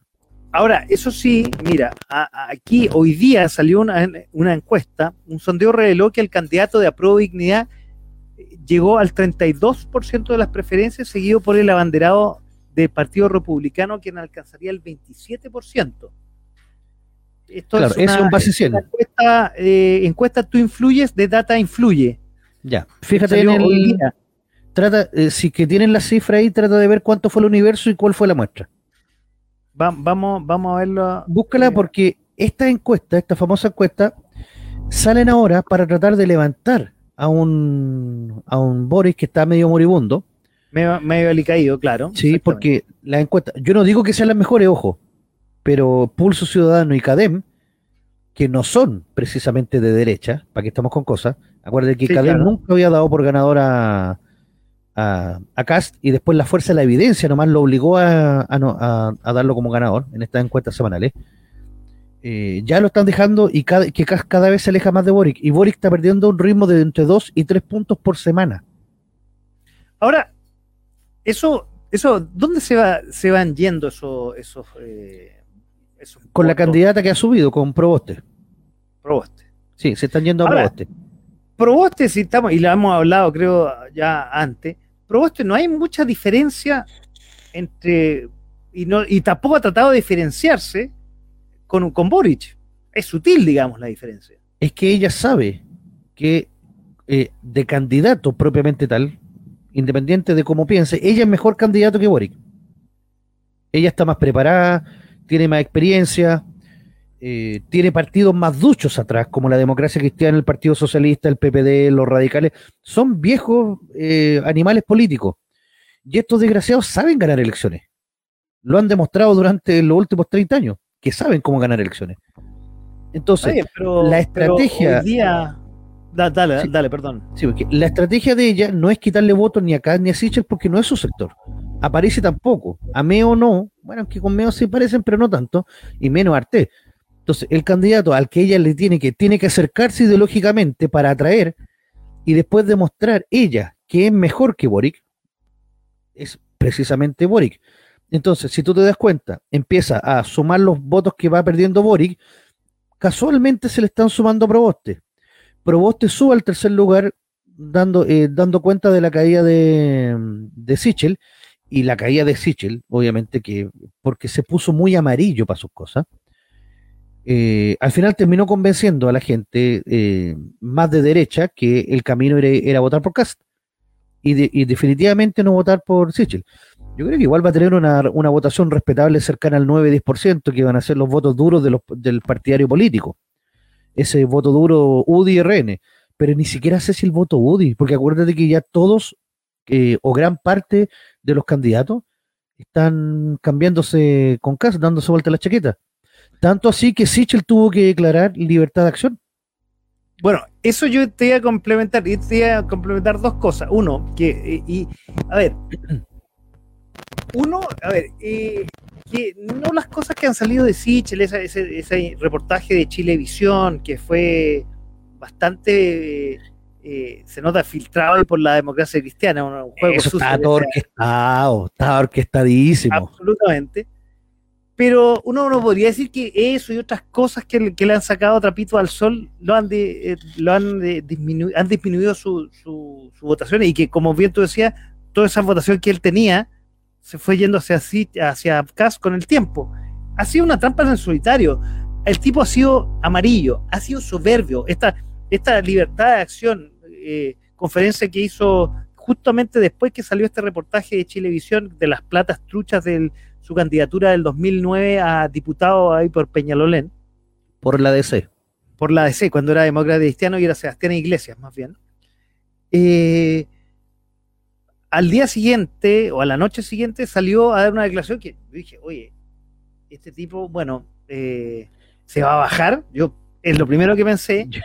Dos, bueno, libertad de acción, pero que iba a ser más bien eh, la humildad por delante, pero ha tenido, ha pecado de, soberbio. Y yo creo que eso no le está gustando a la. Más encima, no es del sector. Es, es una, ese sí que es outsider de, de, digamos, es- es- es, digamos, es repetir la fórmula de Piñera, porque Piñera, recordemos que es muy derecha, no es su alma es, demócrata cristiana. Entonces, eh, este eh, eh, es exactamente lo mismo. Y más encima, yo soy independiente, bien soberbia su, su, interlocución. No, no muy, no muy, oye, los dejo en libertad de acción, pero unamos, tenemos que ser unidos. No, cero la palabra unión estuvo en su discurso, cero. la, la estrategia de Sichel, que en un momen- primer momento le funcionó y bastante bien, era, como la gente no quiere saber nada con partidos políticos, o por lo menos con los partidos políticos tradicionales, él dice, yo vengo a representar eh, la unión de, de todo el centro. Yo soy independiente, yo no pertenezco a ningún partido político, a mí no me manda ningún partido político. Entonces era como, oh, va, bacán, vamos. La gente como que le empezó a calar ese discurso. El problema es que después se empezó a meter con estos mismos partidos políticos. Acuérdate que él amenazó y dijo, pobre de los candidatos que voten por el cuarto retiro, porque después no me vengan a pedir fotos. y los candidatos así, seguro voy a sacar una foto con vos. claro, todos saben que ese compa ya está muerto. No, no, oye, no le han avisado. Lamentable por eh, Sebastián Sichel. F por Sichel, F. Claro, ya, ya fue, efectivamente. Oye, les quiero recordar que estamos esta noche, aquí, como siempre, jueves en la noche en .fm.cl, en De a poco sin mascarilla. Estamos con el grande, el grande, el único hombre que sabe historia arriba de la pelota. El profe que el de la capital de los simos de todos los lunes a las 22, que se repite los días domingo también a las 22. Oye, bueno, para, ir cerrando un poco los presidenciales, que ya la carrera está más o menos clara. Extrema izquierda, si pongámoslo, y, pongámoslo con su nombre, si no, no, no, no, no, no, no, no disfracemos esta cuestión, que es tu compadre que está justo atrás tuyo, a tu derecha, que es Boric, que es la extrema izquierda, porque, a ver, de alguna forma. ¿Qué sería arte entonces? Ya esa, ya es hiper extrema izquierda. La, la, izquierda norcoreana. Claro, ah, yo, yo, lo, yo lo califico como la, la, la Unión Soviética de los 60, de los 60. Es como el chiste la elección. Ah, yo no sé qué, qué, papel cumplirá. A ver, pero recordemos que Boric eh, está acompañado con el Partido Comunista y eso es un tema no menor, porque a pesar de que de alguna forma el Frente Amplio el fraude amplio, como le dices tú, eh, ha tratado de esconder esta asociación con el Partido Comunista. El Partido Comunista de vez en cuando sale a tirarle la cadena y decirle, compadre, aquí somos socios, no se olvide. Es que ahí es donde yo creo que la cagan. No es sutil, ¿ah? No, es que eso es el problema. Ahí es donde la cagan. Ahí es donde terminan espantando a la gente. Hay mucha gente que le gusta a Boris porque lo encuentra un niño bueno, un, cabro esforzado, que, que, estuvo siempre peleando por los derechos de, de los estudiantes y por eso le gusta pero tiene el Partido Comunista detrás que le está diciendo cabrito y, ya los Telier, o sea, ni siquiera partidos comunistas moderados o piolitas, no, Telier, o sea, un viejo zorro, el mismo Jadwe. Entonces, así como. Y por otro lado, eh, los voceros que tiene, no sé si son voceros, pero los que han salido al paso diciendo eh, ciertas vocerías o hablando, digamos, por el candidato, no han sido tampoco de los más acertados y más, más bien eh, ahuyentan a la, a la gente. O sea, eh, por ejemplo, este Sebastián de Polo, eh, que, digo que, y lo voy a buscar, no fue textual lo que voy a decir, pero más o menos la idea es que vamos a, va a haber inestabilidad porque hay que hacer ciertos cambios. Después, otra tipa que es del área económica dice, bueno, eh, las platas de los, eh, de los ahorros chilenos en realidad eh, no van a ser de ellos, van a ser ideales para el pueblo. Algo así fue. Estoy parafraseando la idea. La, sutileza fue genial, porque ella le preguntan así como ya, ¿los fondos de pensiones se heredan o no se heredan? Y ella dijo, sí, se heredan. Y el, ¿cómo se llama este el de Canal 13? El, Iván Valenzuela, a ver si. Iván Valenzuela lo que iba mirando así como, ¿se heredan? ¿Cómo? Eh, ¿Van a ser para las personas? No, se van a heredar para todo el pueblo. Entonces, digámoslo, que eso, más, sumémoslo, el mal manejo de la cifra, sumemos eh, el tema de subir los impuestos, no ayuda mucho y no convence mucho al, a, al empresariado, pero el que dice, por otro lado, Boris dice, pregonar que va a ayudar a las pymes, con todas estas cosas, más que eh, ayudar a las pymes, las están ahuyentando absolutamente. Y todo eso. Eh, no sé si tú has visto la franja o lo has escuchado en los debates, pero todos los candidatos, hasta Artés, dice que va a ser el candidato a las pymes. O sea, todos, absolutamente todos. Esto es transversal. Todos los candidatos dicen que ellos van a estar con las pymes y que ellos ya tienen en su plan de gobierno las acciones tendientes a realizar para eh, apoyar a las pymes Meo eh, ayer lo vi en la franja y se mandó unos números espectaculares con las pymes, que, que, dan hasta ganas si tú fueras pyme de votar por él. Pero después se pegan otros discursos diciendo, por ejemplo, que en el momento que tú dejaste de ser mi pyme y pasaste a ser mediana empresa, cagaste. Ahora eres un enemigo del Estado y te vamos a superar hasta los calzoncillos.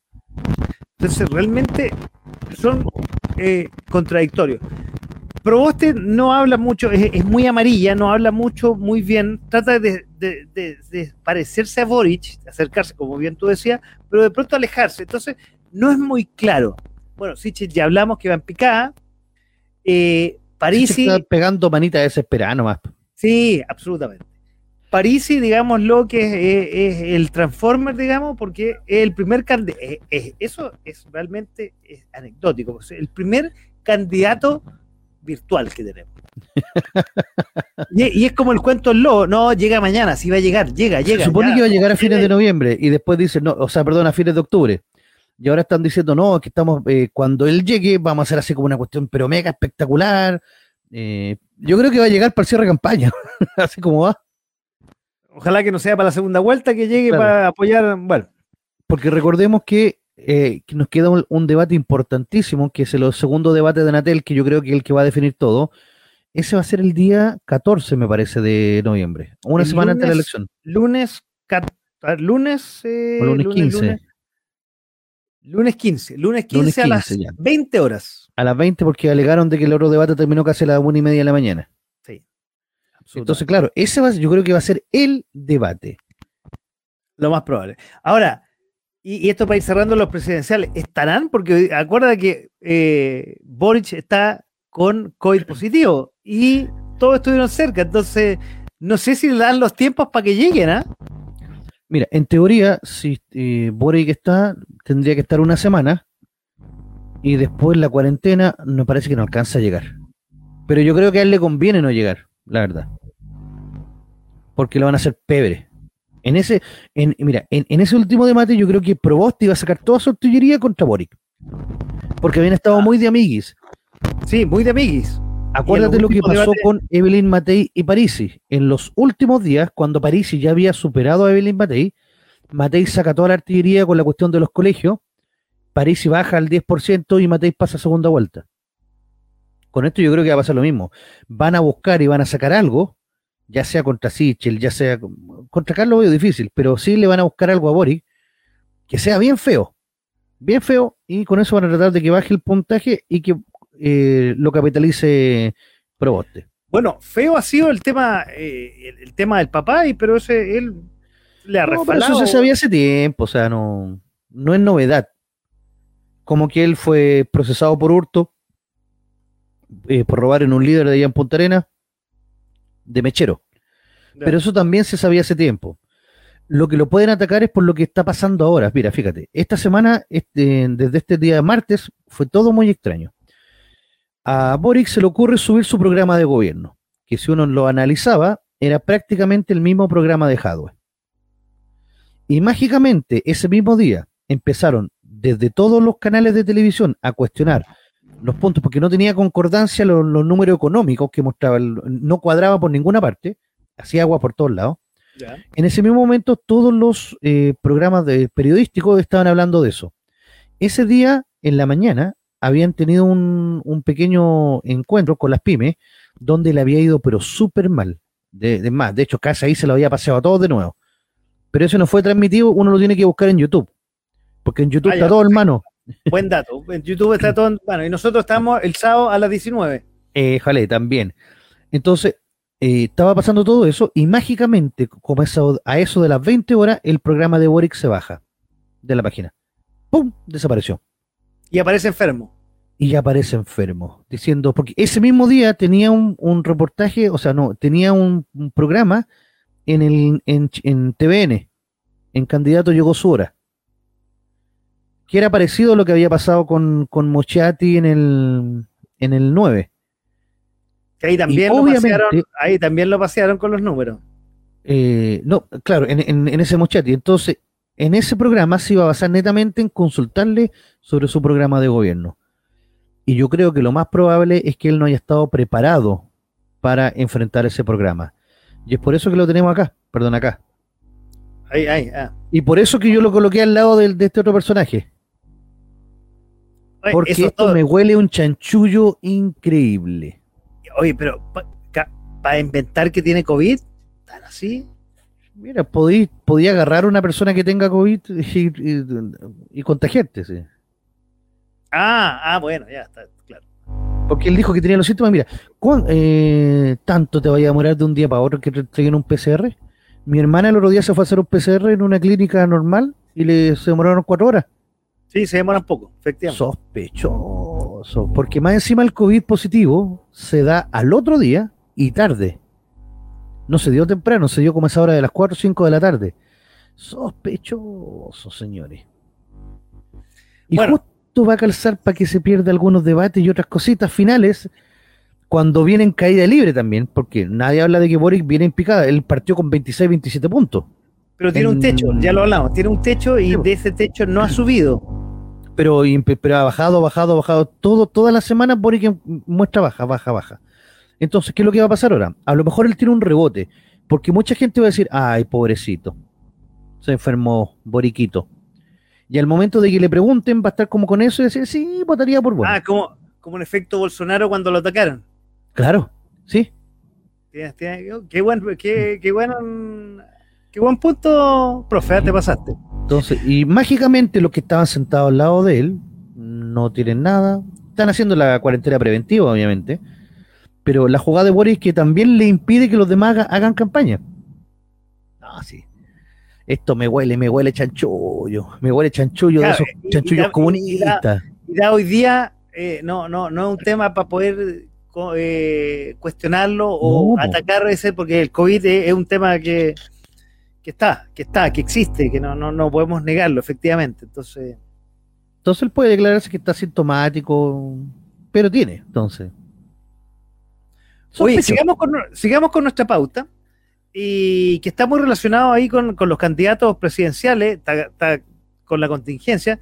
Y tú lo, tú lo nombraste un poco antes del 18 de octubre, el gobierno de Chile eh, estableció un eh, estado de emergencia en la zona, en la macro zona sur, una zona bastante convulsionada, bastante eh, un, es un hervidero, digamos, una, una olla hirviendo hace mucho tiempo y cada vez se ha ido complicando más y por eso eh, decretó el estado de emergencia justo días antes del 18 de octubre. Pasaron 15 días y en esos últimos 15 días, también sospechosamente la cosa, han habido un aumento de la violencia en esa zona. Y en el día de hoy, no es noticia de octubre, pero en el día de hoy, para entrar en contexto, han habido varios ataques y de hecho apareció un muerto. Y aquí con esto termino la, introducción para que sigamos hablando de este tema. Digo, y, lo comentaba con mi madre en, la tarde. Qué raro, siempre los tipos o que pillan o que matan andan por casualidad y no tenían nada que ver. Oye, aquí el fusil, estas balas no son mías. Siempre pasa, también es sospechoso. Sie- Siempre son santas palomas los gallos que pillan. Que pillan. Mira, el día de ayer eh, cayeron en combate dos, dos com- comuneros de la CAM, uno de 21 años y uno de 15 años. ¿Estarás seguro? Quizás iban pasando por ahí, son santas palomas. No, mira, eh, yo escuché la versión del, del jefe de zona, que él explicó de que fueron emboscados en dos ocasiones y que ellos eh, estaban recibiendo fuego de grueso calibre, que ellos dispararon primero sus balas de salva y después ya eh, atacaron con munición de guerra. Y que cuando encuentran estos dos cadáveres, o sea, estaban heridos, porque después llegan a, un hospital, pero cuando ellos ingresan al, al predio, encuentran estos fusiles de guerra y armamento de grueso calibre. Eh, obviamente desde el Gualmapu van a estar diciendo de que esto lo plantó la fueron los, los milicos los que plantaron esta cuestión acá y que esto no pasó, que ellos son blancas palomas y que ellos no matan ni queman a nadie.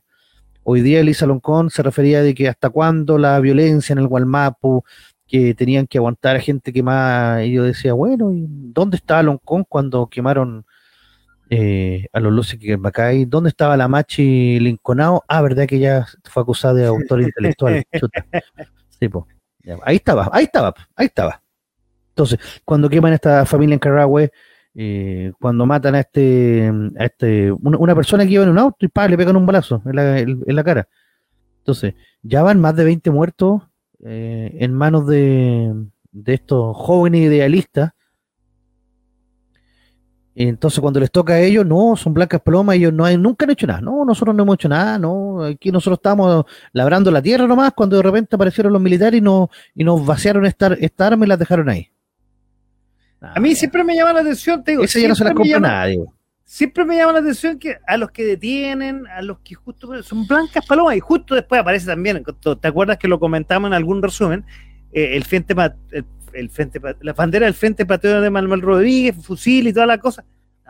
Mágicamente aparece el MIR, aparece la CAM. Uy, qué casualidad. O sea, a ver, pero bueno, hoy día, hoy día está en, discusión y dado los últimos acontecimientos, si el gobierno va a ser capaz, estuvo durante, durante 15 días con el eh, estado de emergencia, si lo va a poder renovar y cómo está, está, el estado de las cosas en este momento y cómo ha aumentado la violencia, lo más probable es que el, eh, Parlamento no lo apruebe. Estoy seguro, dado los antecedentes que han pasado. y dado que, como bien tú decías, hasta la convención constituyente quería estar en otro tema, eh, aparece metiendo la cuchara que en realidad, ¿por qué el ejército, por qué los carabineros, que son unos desalmados con sus armas, atacan a este pueblo araucano? invaden el Walmapu, o sea, ellos ya están con, toda la, cuestión de que son un Estado independiente. Bueno, si son un Estado independiente, declárenle la guerra al Estado de Chile y defiéndanse. Corta. Ahora, eh, durante los días que hubo estado de emergencia, que son dos zonas, no, son, no, no es solamente la región de la Araucanía, también una zona del Biobío, disminuyó de alguna forma, la presidencia militar fue, digamos, de alguna forma disuasiva, pero a mí me llama la atención y, creo yo que dado que, que renovarla, aumentó la violencia en los últimos días. Sí, porque en el fondo es una cuestión política ahora. Ahora ya se trata de una cuestión política, de que eh, lo más probable es que ahora eh, aparezcan todos los diputados de izquierda o extrema izquierda y algunos candidatos pidiendo quiénes fueron los militares que dispararon, eh, tratando de hacer pruebas balísticas y van a querer darlos de baja. Pero por lo menos el marino se ha mantenido fuerte. Sí, en ese sentido. Y, y, el gobierno ha sido medio amarillo, pero no tan amarillo. ¿ah? Se está haciendo eso, nomás el gobierno está, está violita. está ganando tiempo. Está, ganando, tiempo. Ahora, no sé qué resultado ha dado esto, porque más eh, es más un control preventivo, más que ir e involucrarse en causas. Porque, por ejemplo, el, ayer el, jefe del Estado Mayor decía, nosotros cuando ingresamos al predio encontramos una camioneta que estaba eh, pedida por robo. Ya, entonces, ahí Carabineros podría haber entrado con anticipación, con apoyo de, las fuerzas de, los infantes marinas, a controlar si no es posible que Carabineros no pueda hacer su pega. ¿En qué país vivimos? Insólito. Ahora, lo que yo te voy a comentar a ver, porque eh, también es un tema de las noticias, ¿qué, es lo que dicen? Me acuerdo que cuando implementaron esto hace justo antes del, estallido social, del segundo aniversario, creo que ya lo comentamos, entrevistaron a la gente en la calle, pero no en Temuco, sino en señora, ¿qué le parece esto? No, vamos a estar más seguros, vamos a poder salir a comprar, a, comprar tranquilo el pan, qué sé yo. O sea, la cosa no es chiste ya, la cosa la gente la está pasando mal. Pero eso, eso, eso parece que no es importante, que la, que la gente, la gente normal y corriente lo esté pasando mal, no, eso no es importante. Es que es el clásico problema del centralismo que tenemos.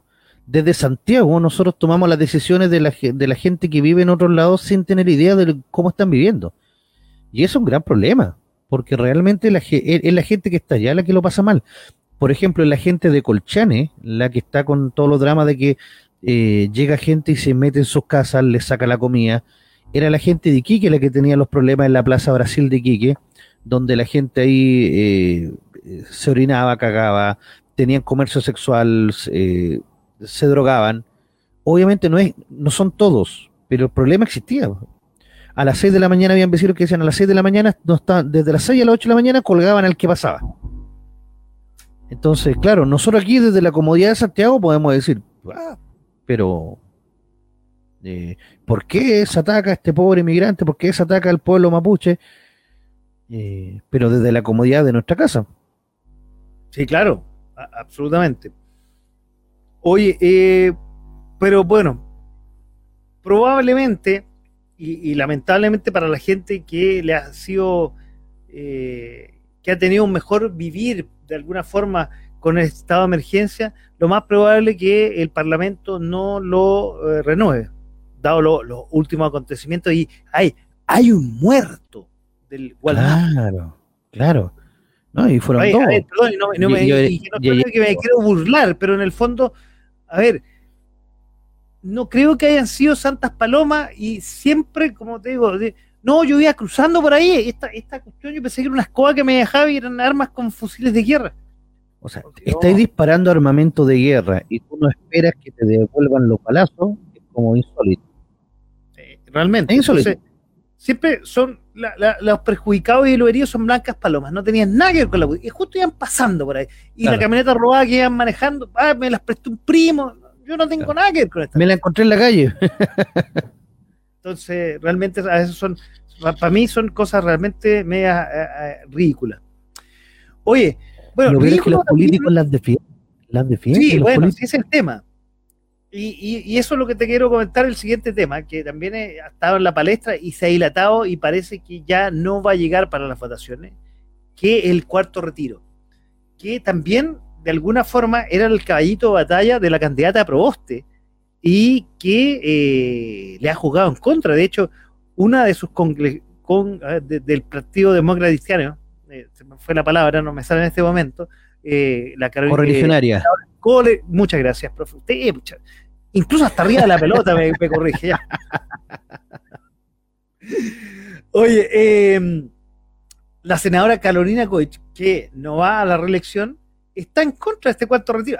no solamente ella, a ver, a, a simples luces, lo que nos ha traído, las malas consecuencias que ha traído los retiros, el calentamiento, de la economía, eh, la, inflación, todo lo que dicen eh, los economistas, bien tú lo decías, de todos los lados, el presidente del Banco Central, a todas luces, aprobar el cuarto retiro es lo peor de lo peor. Pero como estábamos en épocas de elecciones, y más encima, una acuerda que Proboste hace un tiempo atrás era la presidenta del Senado y, salió, digamos, eh, embestida como candidata porque había hecho un espectacular eh, papel como presidenta del Senado que se fue desimplando después con el aire nomás, porque no, no, no, el juego no podía durar mucho. Es el problema de tener ese tipo de candidato. Era, era el momento para ella triunfal de que todos sus eh, correligionarios y todos sus amigos senadores de la izquierda apoyaron el cuarto retiro y se han ido desinflando varios. Y no sabemos si al final va a salir o no va a salir el cuarto retiro. Claro. Claro, efectivamente, mira, el, punto central del, tema del cuarto retiro, yo vi hasta la Pamela Giles diciéndole a la Carolina Goya así como, claro, porque tú andáis por todos los lados pidiendo plata para tu cáncer y ahora no queréis soltar la plata. Lo encontré feo. Feo, ¿no? Es súper feo, feo, feo, así, de, una bajeza, bueno, digna de Pamela Giles, ¿qué más se le puede pedir a la Pamela Giles? ¿Para qué estamos con cosas? Pamela Giles, que, perdón, paréntesis, ha estado bastante en contra en el último tiempo, ah, se supone que era su candidato Boric, todo esto. Eh, no, acuérdate que cuando recién Boric se presentó por el tema de la firma, supuestamente Boric no la había juntado, no sé si fue con algún con algún otro, ¿cómo se llama esto? Los notarios muertos, pero... ¿Ya? Pero Pamela Giles decía, los nietecitos no te quieren, no vas a juntar las firmas. Y ahí lo tenemos punteando en segundo lugar de la encuesta. pero espérate, pero debería a mí entender, quizás estoy muy equivocado, es como de su tendencia, ¿no? Bueno, a ella le echaron de partido, no me acuerdo de... sí, sí, no, pues ella está en el Partido Humanista, pero la verdad es que en el partido tampoco la están pescando mucho por lo mismo. Entonces ella se está haciendo como autocampaña con esto de los cuartos retiros. Entonces ella dice, los, retiros son míos. Y si ah, los retiros fracasan, ella va a fracasar con esa política. Ahora, el tema ya en Proboste eh, eh, es más potente porque ella tiene que lograr que se apruebe primero en la Comisión de Hacienda y después que se apruebe en el Senado. Y para que se apruebe en el Senado, como es reforma constitucional, va a necesitar de cuatro séptimos y ella no va a estar presente, lo más probable, por ser contacto estrecho. Entonces sería un voto menos, esos votos, pero fundamentales. Y después ese cuarto retiro tiene que volver a la Cámara de Diputados, a una comisión mixta, donde tiene que volver a pasar por una comisión de Hacienda de la comisión mixta y después ser votado nuevamente. Entonces, esa votación por plazo y por todo, ya se estaría haciendo después de la elección de primera vuelta. Ahora, lo pueden ocupar como caballito de batalla para la segunda vuelta, que no te quepa duda. El cuarto retiro va a seguir generando controversia. Sí, pero ya algunos ya no van a, ya lo, algunos incumbentes probablemente ya no van a estar y ya no les va a servir de nada, ya se les va a olvidar el tema. Cosa que me acordé que estaba en la pauta que no lo tocamos, que es la también la acusación constitucional contra Piñera, que eh, dado este contacto estrecho de, de Boric, puede que se vea afectada y tenga la suerte Sebastián de Piñera que no sea acusado constitucionalmente. Y, ahí están medios complicados los diputados de la oposición que porque tienen que tener un quórum eh, suficiente para acusarlo y parece que no, lo llegan en este momento, no, llegan. No, y más encima hasta el mismo Pepe Out dijo que esto era una chacota y que no valía la pena. Pepe Out. Pepe Out. Bueno, es que Pepe Out ah, es un gallo, a pesar de, su tendencia, es bastante moderado, ¿ah? Sé que cada día me cae mejor Pepe Out. Bueno, es que quizás el trabajar en la radio agricultura eh, lo ha hecho, hecho, otra visión. Al lado de Chichirane. Claro, eh, eh, es como el otro día yo escuchaba y, le paso el comercial ahí al Villegas. Hace mucho tiempo yo no escuchaba, que me sorprende, es totalmente distinto al Villegas hace como 10, 12 años atrás. Pero si el Villegas de 10 años era terrible zurdo era ultra zurdo y atacaba, pero vale, daba como un palo a todo el mundo. Y ahora como que se ha ido centrando un poco, no, no vamos a decir que Villegas de derecha. Pero... No, yo diría que centrando, no. Se ha ido... pero que, mira, yo entiendo el fenómeno de Villegas porque eh, Villegas hace como un análisis y dice, entre toda la mierda de candidatos que tenemos, el menos malo es Cast. Entonces él hace como ese análisis. Pero eh, yo lo encuentro bastante, yo lo he escuchado últimamente y es bastante. O sea, entre la Tere Marino y, Villegas no, entiendo la diferencia.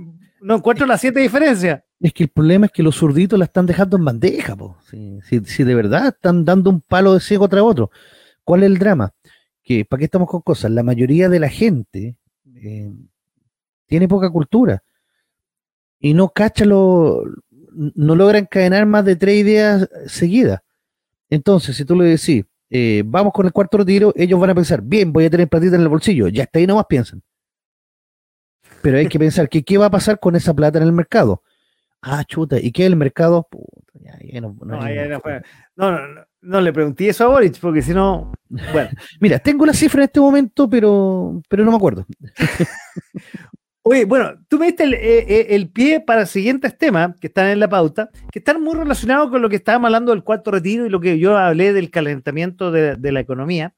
Es lo que ha pasado, uno, con la tasa de interés del Banco Central que el mes de eh, octubre la subió. Uy, ¿cómo la subió? Histórica, y la, y la, subió de forma histórica. A ver, en los últimos años el Banco Central había manejado las tasas en bajo el 1% y la dejó en, si no me equivoco, en 2,5%. 2,5 para que tenga clara la gente. Y ahí me voy, a, alargar un poquito, si me permites, profe. 2,5% es la tasa del Banco Central, que eso es el piso para que tomen los demás bancos para los créditos eh, a corto plazo y a largo plazo, y los más allá, que digamos, de corto plazo, digamos, los, créditos de, consumo y largo plazo o mediano plazo, de los hipotecarios, y hay otros incluso más allá. Ahora, esto ha tenido varios efectos. Uno, el fondo E de la eh, AFP, que ya, ya largamente hemos hablado de la AFP, ha sido el que ha tenido peor rendimiento en el último tiempo. Dado que además encima, la, eh, dado con los retiros, la AFP ha tenido que sacar y liquidar las lucas. Por lo tanto, tienen que sacarlo de algún lado. Y fondo E, que recordemos que muchos eh, de estos simios, ha dado eh, eh, eh, algunos expertos que dijeron que se cambiaban al fondo E, están en el fondo E y han perdido muchas lucas. No, no hablo de las personas que están por jubilarse, pero muchos jóvenes que lo pusieron, dado estos felices y ferrados y tantos estos expertos, se fueron al fondo E y han perdido platas como locos, dado esta liquidez que han tenido que absorber la, la AFP. Otra cosa que pasa con en la economía, lo que hablaba yo del Banco Central y la tasa eh, de interés, y lo que está pasando en lo que me toca a mí particularmente de eh, los créditos hipotecarios o de la banca en general. Bueno, hoy día, para acceder a un crédito hipotecario, ya no existen los créditos a 30 años, ya no existen. 20 máximo y 15 es, es lo más es lo más común, es la moda. ¿Y qué significa eso? Ahora, ¿qué significa eso? Traduzcámoslo en castellano. Quiere decir que la eh, posibilidad de que tú puedas acceder a un bien raíz cada vez se te hace más difícil porque ya no tienes la posibilidad de pagarlo a 30 años. Tienes que tener más lucas para pagarlo en menos tiempo, que son 15 o 20 años. ¿Y eso en qué afecta el arriendo? Eso, ¿qué, qué afecta la... Buena pregunta, ¿qué afecta el arriendo? Bueno, la gente no va a poder comprar un bien raíz y va a tener que arrendar.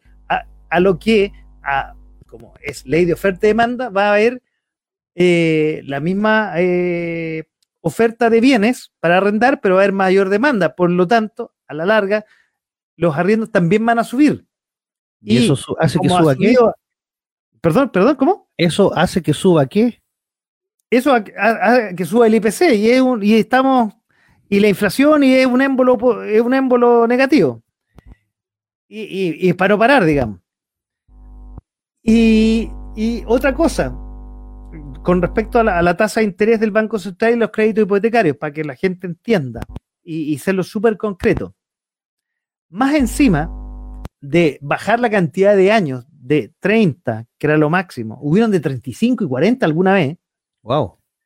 20, aquí, 20 como máximo y 15, las condiciones, sube la tasa, no, bajaron los años, sube la tasa de interés y bajan las condiciones. Antes los pies, hubo un, instante en la economía que para comprar un bien raíz era pie cero. Después lo subieron un 10%. Por mucho tiempo, en el último tiempo fue un 20%. Ahora lo están exigiendo un 25% y un 30%. Ay, ay, ay.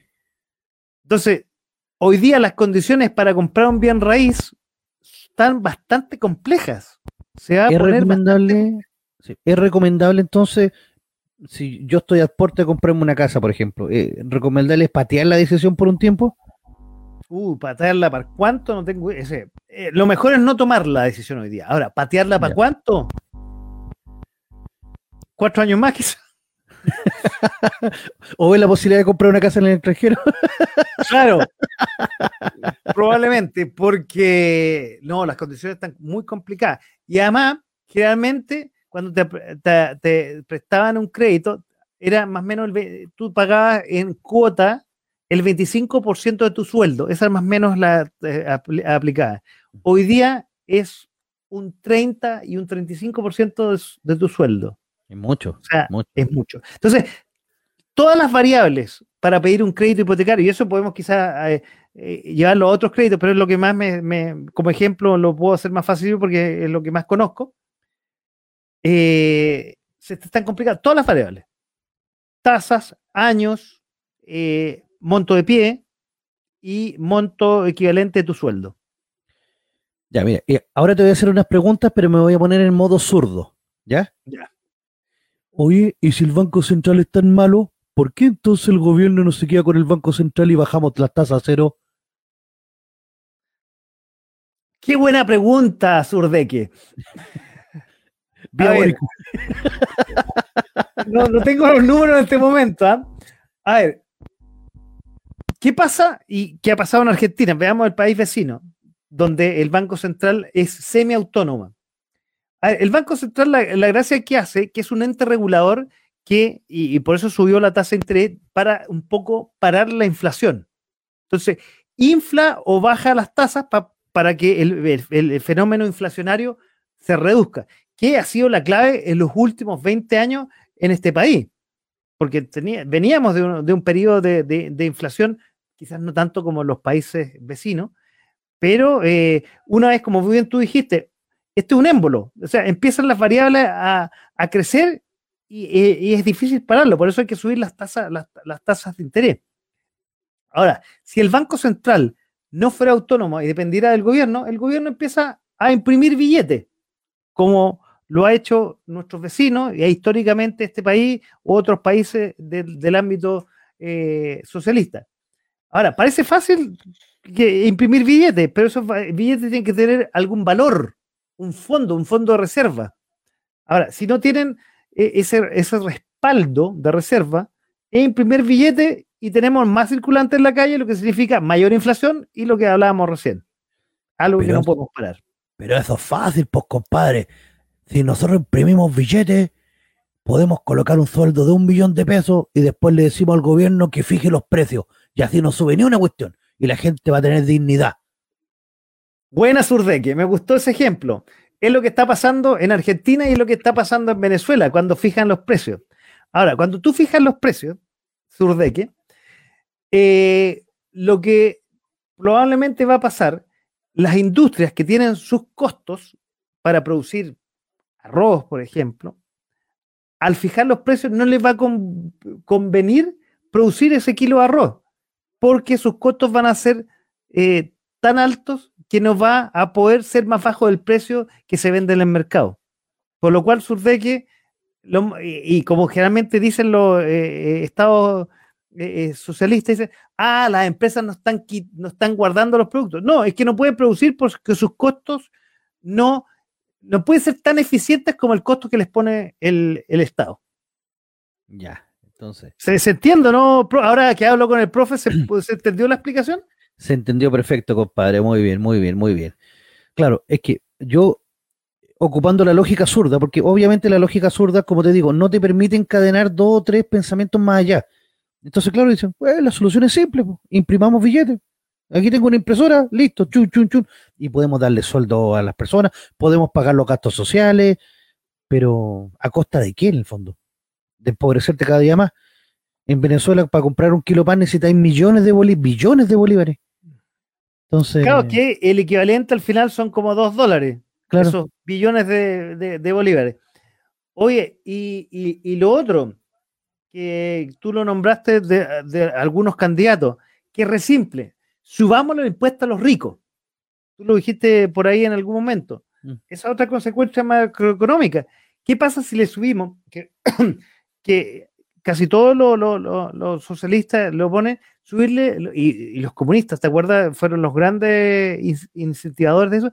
Subámosle los impuestos y sobre todo a los súper ricos. Claro. Es que la palabra súper rico suena como muy, muy, rico, muy populista, así como ellos son súper ricos, por lo tanto tienen que pagar más. El tema, que siempre es un justo equilibrio. ¿sí? A ver, ¿para qué sirven los impuestos? Los impuestos sirven para beneficiarnos, se supone a todos, no solamente a los políticos. Eso debería ser la, teoría. Pero al subir los impuestos, y, es el justo equilibrio, desincentivas la, la inversión. Y por eso lo que quiere hacer uno de los candidatos es bajar los impuestos porque así incentivas la inversión, o sea, los capitales. A ver, si es, es re simple. Lo trato de hacer. Si uno como persona tiene 100 pesos y con esos 100 pesos va al, al kiosco 1 y con esos 100 pesos compra eh, un Super 8 y al de al lado compra dos Super 8, ¿dónde va a comprar? ¿Al que te da uno o al que te da dos? Claro. O sea, es así de simple. Y eso es un poco los impuestos. O sea, a ver, la idea es incentivar que, la, que los inversionistas, ya sean los súper ricos o las pymes, puedan invertir y puedan darle valor agregado al país. Porque si le subimos los impuestos, nadie va a poder. Y a ver, al final está ahogando a, los empresarios. Empresarios pueden ser gallos muy ricos o empresarios chiquititos. Entonces, si subís los impuestos de una manera para que todo lo del Estado, eso es una utopía socialista. Y ojo, ojo también, porque eh, hay fuimos, una trampa. Nos, fuimos a otro lado, distinto al resumen de, de octubre, pero valía la pena tocarlo. Es, importante, muy, importante aclararlo, sí. Eh, el tema de los super ricos también contiene una trampa muy importante. La trampa consiste en que vamos a tener, por ejemplo, un, un, el 1% de la población que son los super ricos. Ya, le cobramos los impuestos a ellos esa gente va a dejar de tener ese dinero. Entonces. Yo diría que es más del, es menos del 1%, pero dejémoslo. pongámosle el 1, ya. Ese 1% va a dejar de ser súper rico. Entonces, la capa que viene más abajo se van a transformar en los nuevos súper ricos. Y que va a ser entre el 2 y el 5% de la población. Una vez que les cobremos los impuestos a ellos, van a dejar de ser súper ricos y va a volver a bajar. Entonces, ¿cuál es el problema? ¿Qué es lo que está pasando en Argentina? Los súper ricos van a terminar siendo la clase media. Ah, claro, por supuesto, porque en el fondo los súper ricos al final se van, se van del país, porque como te decía, prefieren poner sus lucas en otros lados. Y siempre van a haber súper ricos, entre comillas, que aunque un súper rico después va, a ser el que gane un, dos millones de pesos. Y a ese va a haber que cobrarle más impuestos y así sucesivamente hasta que, como en Argentina, que en Argentina, por ejemplo, existen dos tablas, una que mide la línea de pobreza y una que mide el, tema de quién es rico y quién no es rico. Y estas tablas llegan a un punto en que se cruzan y le cobran impuestos a gente de clase media, que está recién saliendo de, línea, de la línea de la pobreza, pero en la otra tabla eh, pertenece a los súper ricos. Ahora, ahora, yo te pregunto a ti, yo supongo que en, esa, en ese impuesto a los súper ricos, porque hablan de, de, de cuatro, bruto cuatro millones y medio para arriba, me llama la atención. Los políticos están metidos ahí en esos súper ricos, ¿no? Tienen que estar, pero no sé si ellos van a quedar exentos de pagar o no. Ese es el tema.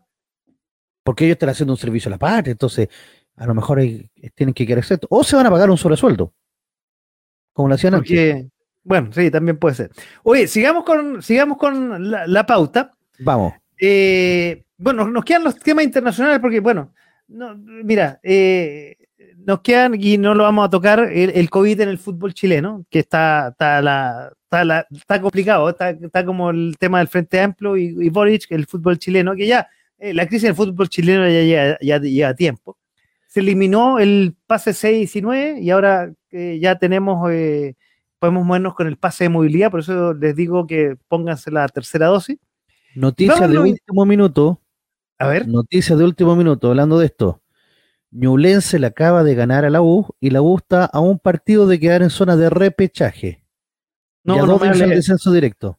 No me hable la U que voy a cambiar este, este, este, este protector de micrófono, lo voy a cambiar de color mejor. Oye, eh, vámonos a las 6 y 9, a las 6 y 9, a, la COP, eh, a la COP 26, me confundí con el tema de las 6 y 9. Oye, eh, bueno, que está desarrollándose en, Glasgow y básicamente es eh, la reunión mundial para eh, hacer todas las políticas para eh, los compromisos ambientales del país, del país, perdón, del, mundo. Lo que me llama la atención, que, que no está participando o se ha, ha, dejado una participación bastante menor, tanto China como Rusia, que son uno de los grandes contaminadores y productores del mundo y a su vez contaminadores. Y entonces deja mucho que desear, parece, estas esta, eh, iniciativas de la, del, de, la, paz mundial, no, de, de los compromisos ambientales, estoy clarito. A ver, mira. no salió a la bandera. De hecho, bueno, está la famosa niña, está la Greta Thunberg, que tengo mi opinión al respecto, pero no lo voy a decir aquí al aire. Eh, pero que al final tiene un poco de no se nada en estas convenciones. A ver, lo que se logra es que crear un poco de revuelo, van a firmar un protocolo, así como el de Tokio de 90, en el cual se van a comprometer a bajar las emisiones, pero a la larga es pura chaya.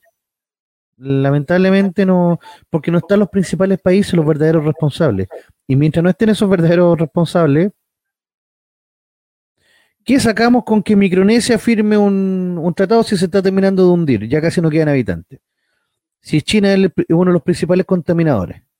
Y los chinos no van a bajar su ritmo de producción industrial porque con eso están dominando el mundo. Da lo mismo.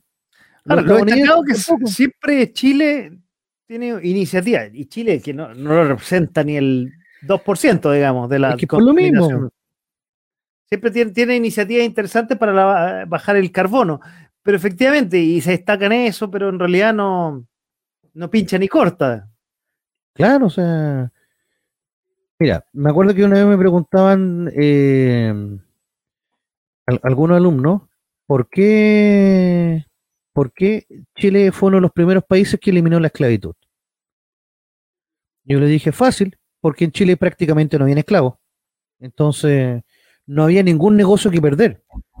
En Estados Unidos se fueron a una guerra brutal, que es la guerra de secesión, por el tema de los, esclavos, que era más un tema moral incluso, porque cuando después que eh, el norte gana y el sur tiene que abolir la esclavitud, la vida de los esclavos empeoró. Porque antes los esclavos por lo menos tenían un lugar donde dormir y comida. Después los esclavos, que ya eran personas libres y asalariadas, con las platas que les pagaban, no les alcanzaba para comprar, eh, para tener un techo ni para comprar comida. Wow. como la historia oculta de Oh. Estados Unidos. Y en Wow. su primer momento, muchos esclavos que escaparon al norte, eh, tampoco es que ha- haya existido una igualdad social, así que la gente diga, vengan esclavos, los abrazamos, ¿no? Sabemos que en Estados Unidos recién en la década de 1950 les permitieron entrar a la universidad, eh, a estudiar en colegio, habían baños para blanco y para negro.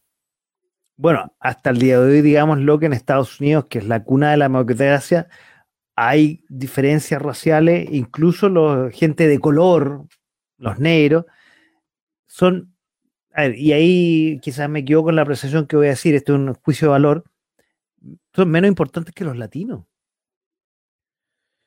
Sí, sí. Sí, porque los latinos son morenos.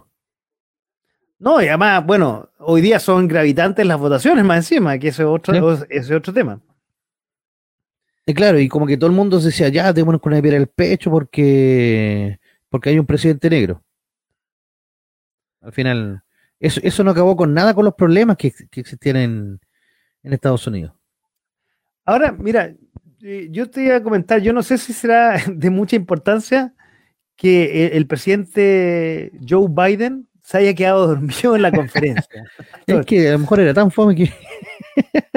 Ahora, no sé si eso marca algo, quiere decir que en el fondo eh, lo- lo- los líderes mundiales están tan preocupados del cambio climático, que es importante, ¿ah? a todo esto no le hemos dado la importancia que tiene y efectivamente, o sea, estamos viviendo realmente un cambio climático y hay que ponerle la cascada al gato, pero los líderes eh, mundiales, los de relevancia, digamos, porque, insisto, Chile, Argentina, Micronesia, no tienen mucho que decir al respecto. No tienen eh, eh, los importantes o no asisten o John Biden que se queda dormido. Sleepy Joe, como decía Trump. Claro. Entonces, eh, eh, deja mucho que desear. ¿ah? Y no sé en qué, a qué va a llegar esta COP. En el fondo es una reunión de líderes y expertos que al final no llega a nada, como dice Greta Thunberg, Sí. pero Mira, no sé si tú cachaste el troleo que se pegó Elon Musk porque desde la ONU lo, lo estuvieron nombrando que él podría donar parte de su fortuna para acabar con el hambre del mundo. gran parte de su fortuna, sí, exactamente. Ya, entonces el- ¿quién fue? Eh, David Beasley, que es director del Programa Mundial de Alimentos de la Organización de las Naciones Unidas, dijo 6 mil millones de dólares podrían evitar que 42 millones de personas que sufren pobreza y hambre en el mundo mueran. Entonces instó a Jeff Bezos y a Elon Musk a que donaran plata. Elon Musk va y responde y le dice, si el Programa Mundial de Alimentos puede describir, en este hilo de Twitter, ahí dice, eh, 6 mil millones de dólares resolverán el hambre mundial, venderé acciones de Tesla ahora mismo y lo haré, publicó. Pero después viene con la letra a pie de página que le pone, no obstante, debe ser una contabilidad de código abierto para que el público vea con precisión cómo se gasta el dinero. Y hasta ahí nomás llegó la ONU. Ah, bueno. Bueno, la ONU, la ONU, bueno, también un juicio de valor que voy a decir está cuestionado hace mucho tiempo, ah, también. ¿ah? Sí. Es que también son como puros parásitos políticos. Se llenan Sí, también, ya. porque son puros cargos que se llenan bolsillos, bolsillos. eh, hablan del mundo, de la paz mundial y toda la tontera, pero la verdad, de las buenas intenciones no se quedan. Absolutamente. Y ahí parece que es la casa que lo está esperando al presidente Sebastián Piñera. Parece que para ahí pasa a ir. Eh, o por lo menos quería irse. Yo creo que Piñera tenía, antes del- del- de la insurrección delincuencial, Piñera tenía prácticamente listo su, su, su traje en la CEPAL, o incluso como el, como el, el mandamás de la ONU. Absolutamente. Bueno, Ahora Oye, ya no.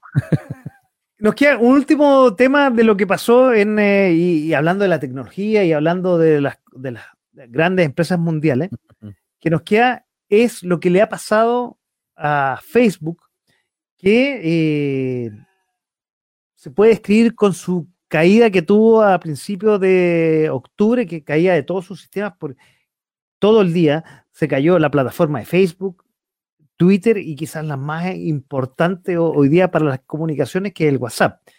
Y, e fue como una, y, fue como una descripción de lo que vino, vino a pasar después, que ha sido la caída de Facebook como, como empresa. Sí, es que, a ver, eh, Facebook hace tiempo tiene unas políticas, digámoslo con todas sus letras, medias progres. Y estas políticas medias progres las ha tomado sin tomar en cuenta quiénes son sus usuarios. O sea, eh, que Facebook te censure por cosas que tú escribes en tu muro te quita tu libertad. Y mucha gente ha decidido abandonar estas redes sociales e irse a otras redes sociales más libres, que nadie te venga a estar censurando ni nada. Ahora, si tú dices una cosa que no corresponde, tú puedes demandar a la otra persona y que la justicia actúe. Pero no puede una plataforma propiamente tal, no te puede, por ejemplo, prohibir que tú vendas un computador Hewlett Packard negro. Claro. Porque uno le coloca HP negro y pa, te lo considera como que si fuera un insulto y pum. Ahora, eh, importante yo creo que ha sido eh, la revelación y la filtración de ciertos papeles. Una ex ejecutiva de la empresa reveló unos papeles en la cual, entre otras cosas, dice eh, que un poco lo que tú decías, que, la, posición dominante que tiene la plataforma Facebook, y además no, no deja que otras eh, empresas de redes sociales y competencias eh, surjan. Y el daño es otra, otra, otra, digamos, otra vertiente de estas, de, de estas eh, filtraciones, de la importancia que tiene en la juventud y lo perjudicial que puede ser la red de, Instagram. Claro, porque Facebook se dio cuenta que los más boomers, como yo y, los de media, no estamos quedando en, Facebook, pero los más jóvenes viven de Instagram. O sea, para ellos Instagram es todo. No encuentro ni un brillo de Instagram, la verdad, pero, pero sí, para ellos Instagram y ahora TikTok. TikTok, claro. que, se complementan bastante bien las dos plataformas. Sí. Incluso hasta eh, YouTube cambió su forma de, hacer las cosas porque ahora está con los YouTube Shorts. Ah, no lo conocí eso. Ah, ya, perfecto. Que son, como los reels de, los reels de Instagram y que salen de TikTok. Ya, perfecto. Son videos de menos de un minuto que YouTube te los tira al azar. Ya. no, no lo conocía. Entonces, eh, YouTube tiene que, en el fondo, tratar de adaptarse, pero el principal problema de YouTube es el tema de, de ¿cómo se llama esto? De, de, la información personal y la venta que hace esa información personal. Basta con que uno se ponga incluso a conversar con un amigo de un tema para que después te aparezca la publicidad en Facebook. De ese tema que tú estás conversando. A ver, hay una, hay una, y lo hablamos el año pasado con eh, mi compañero de, de, colegio, que Cristian Weber, que aprovecho de mandarle muchos saludos es un experto en, em, en Big Data, y comentábamos de una película, que no me acuerdo, no retengo el nombre en este momento, que es súper recomendable, que habla justamente de lo que tú estás hablando, de, todo esto, que, de estas inteligencias de, estas redes, que no es tan al azar, es súper enfocada, son súper estudiadas y no tiene, como te decía, nada al azar y estudian a las personas, eh, estudian tu comportamiento, lo que buscas, qué conversa, y acuérdate que hace un tiempo atrás Facebook estuvo incluso ligada hasta con problemas de votaciones, ¿te acuerdas? Sí, sí. O sea, hasta el momento Mark Zuckerberg ha salido medio colado, pero no creo que le esté pasando muy bien. No, de hecho, ese día que se cayó Facebook, eh, WhatsApp e Instagram, las acciones bajaron, me parece que un 5 o un 6%. Bueno, de hecho, tuvieron que cambiarle... dólares en un ratito. Sí, claro. Bueno, y de hecho, con todo esto que ha pasado, tuvieron que cambiarla, que no sé cuál es la estrategia en este momento, cambiarle el nombre a la compañía, a la compañía madre, digamos. ahora se llama Meta. Claro, y, vendieron que es que ahora van a hacer una cosa de realidad virtual. Trataron de desviar, digamos, la sintonía de lo que realmente es importante con esta nueva, una nueva plataforma de, vía eh, más bien eh, virtual y reuniones virtuales, que en realidad de sincero, yo lo veo muy de lejos, no entiendo mucho de, más bien lo veo como voladores de luces a lo que le está pasando hoy día a la compañía. Claro, va a vivir un cambio como, como una renovación, así como por ejemplo eh, Falabella se cambió el logo. Que uno podría decir, ¿por qué Falabella se cambia el logo? Y se parece mucho al de Johnson. Son casi iguales.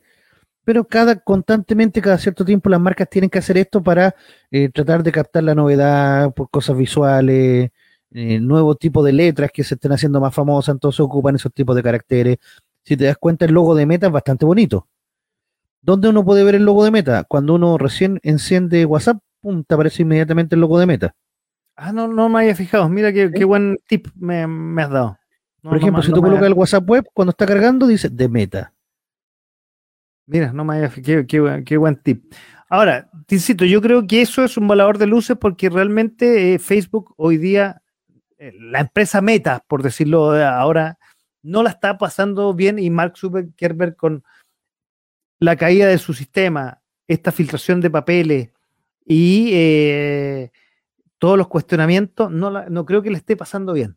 Yo creo que lo mejor que puede hacer Mark Zuckerberg en este momento es vender Facebook, literalmente venderlo, y crear una nueva red social con juegos de azar y mujer sola. Tendría el eh, usuario número uno, yo creo ya, ya, ya lo tengo en vista. ¿Quién sería el usuario número uno? Pero mira, Al cacha que tú cachai la plataforma OnlyFans. Sí, claro. OnlyFans partió en su primer momento como una forma de que cantantes y otras cosas se comunicaran directamente con su, con su público. Pero terminó tornándose en, en una página donde se distribuye, la gente paga por pornografía de, de su influencer favorito. Entonces, OnlyFans dijo, ya, vamos a prohibir cualquier contenido sexual, incluso mostrando que tú muestres piel, lo vamos a prohibir. Y el éxodo, el éxodo de gente, de OnlyFaneras, por así decirlo, No te puedo que creer. vivían de eso, se fueron a otras plataformas que le decían, vengan para acá, yo no tengo ninguna restricción. A los dos días, OnlyFans tuvo que revertir la situación y dijo, no, ¿saben qué? Vamos a seguir mostrando porno, no más hagan la cuestión que quieran, porque, Claro, porque es un tema de acciones, es un tema del valor de la empresa. Claro, y Absolutamente. se vino psh, pica. Ahí no paga. Oye, profe, para ir cerrando, eh, como siempre pasan estas dos horas volando. Sí, Oye, eh, estemos atentos cuáles son lo que pasa en el mes de noviembre, que ya hablamos al principio, eh, que se va a venir muy noticioso en el tema de eh, lo presidencial. Eh, ¿Qué otros temas? Yo tengo otros temas aquí que los vi en la pauta, que te lo compartí, pero ¿qué otros temas eh, tú recomendarías y hay que estar atento para este mes de noviembre que está comenzando? ponerle el ojo al Chile, clasificatoria. Chile vuelve a jugarse dos partidos de vida y muerte eh, contra Paraguay de visita y contra Ecuador de local. Estamos obligados a sacar mínimo cuatro puntos. Ojalá los seis. Jueves y martes, no me equivoco, ¿no? Porque el Eh, próximo- jueves y martes, sí. Jueves el próximo, próximo martes programa vamos a tener especial música y noticias con las imágenes de la roja. próximo. Éjale. Y después, el, obviamente, el, fi- el final del, del campeonato. Y el final del campeonato de la B, donde el Chequito Moni está peleando por el ascenso. Y vamos, puede. Eh, Buena Chaco, eh. Vamos ahí peleando por el ascenso. Obviamente, le- el último debate, vamos a ver si es que logra llegar eh, Parisi, vamos a ver si es que logra llegar Boric, porque un debate final sin estos dos candidatos va a ser bastante menor, la verdad. O a lo mejor les puede jugar muy en contra el no estar en esos dos últimos debates. Y obviamente la elección presidencial. Y hay que ver también cómo va a quedar conformado este nuevo Congreso. De qué color y tendencia política se va a conformar.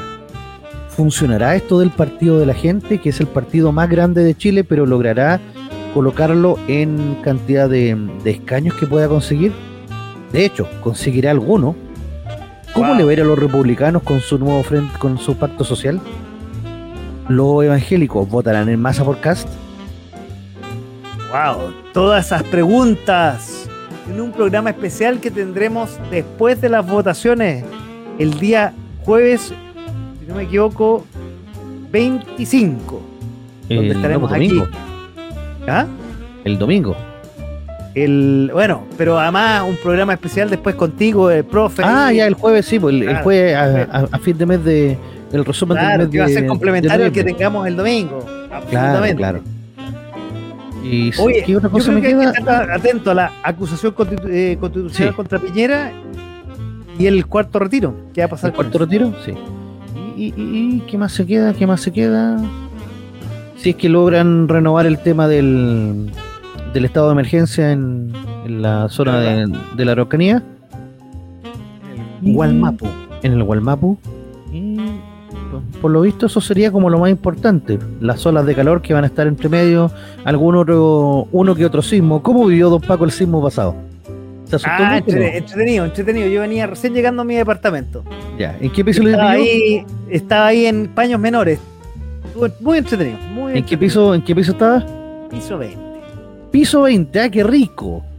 Hoy no hemos tenido, creo que una vez tuvimos un programa en- con, con un temblorcito pequeño, pero no, no hemos tenido un programa con, en vivo y en directo ahí Claro, con un ese fue gran 5,7. movimiento. Y a mí me pareció extraño porque fue un movimiento como así hacia adelante atrás y después bajó y después vino como otro fuerte pero de costado. Y yo pensé que había sido más lejos. Porque la Era, era, eh, la hubiera sido de- entretenido estar acompañado con ese movimiento telúrico. Hubiera sido muy entretenido. El movimiento daba para eso. Sí, sí. Oye, profe, muchas gracias una vez más por haber compartido las noticias de este domingo. De este domingo, perdón, de este octubre, ¿no? Sí. Donde tengo la cabeza. Yo quiero ¿Qué? mandar un saludo antes de Ya. irme. Quiero mandar un saludo a una gran amiga que nos está escuchando en este momento, una VTuber que se llama Poto Sensei. Así Wow. que para que la puedan seguir también en, en sus canales de Instagram y que de hecho nos está escuchando y me parece que mucha de su gente también está escuchando este programa en sus redes también de, de Instagram y, y demás redes sociales. Así que un gran saludo y en algún momento tendremos una colaboración en conjunto. Bueno, y bienvenida que pueda estar aquí en .fm.cl ahí para que conocerla. Claro. Oye, eh, profe, para allá, me despido a la derecha. Una vez más, muchas gracias por eh, compartir este más que resumen de octubre, porque en realidad estuvo noticioso y le agregamos Sí. más cositas. Sí. Eh, bueno, nos estaremos viendo y escuchando el día de la votación y obviamente durante la capital de los simios durante toda la semana en este mes de noviembre que está muy, muy entretenido. Sí, paso el dato para los que lo escuchan por primera vez. Capital de los Simios, los días lunes a las 22 horas aquí en .fm.cl. No se lo pierdan, el mejor programa que va a escuchar ese día. Muy bueno. Oye, y yo también quiero agradecerle a todos los que estuvieron viéndonos detrás de las cámaras, detrás del micrófono, en habernos acompañado una vez más en este programa que se llama De a poco sin mascarilla aquí en .fm.cl. Chao amigos, buenas noches.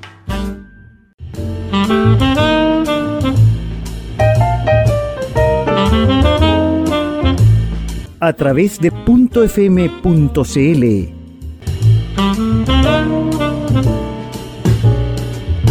Esto fue De, de a poco, sin mascarilla.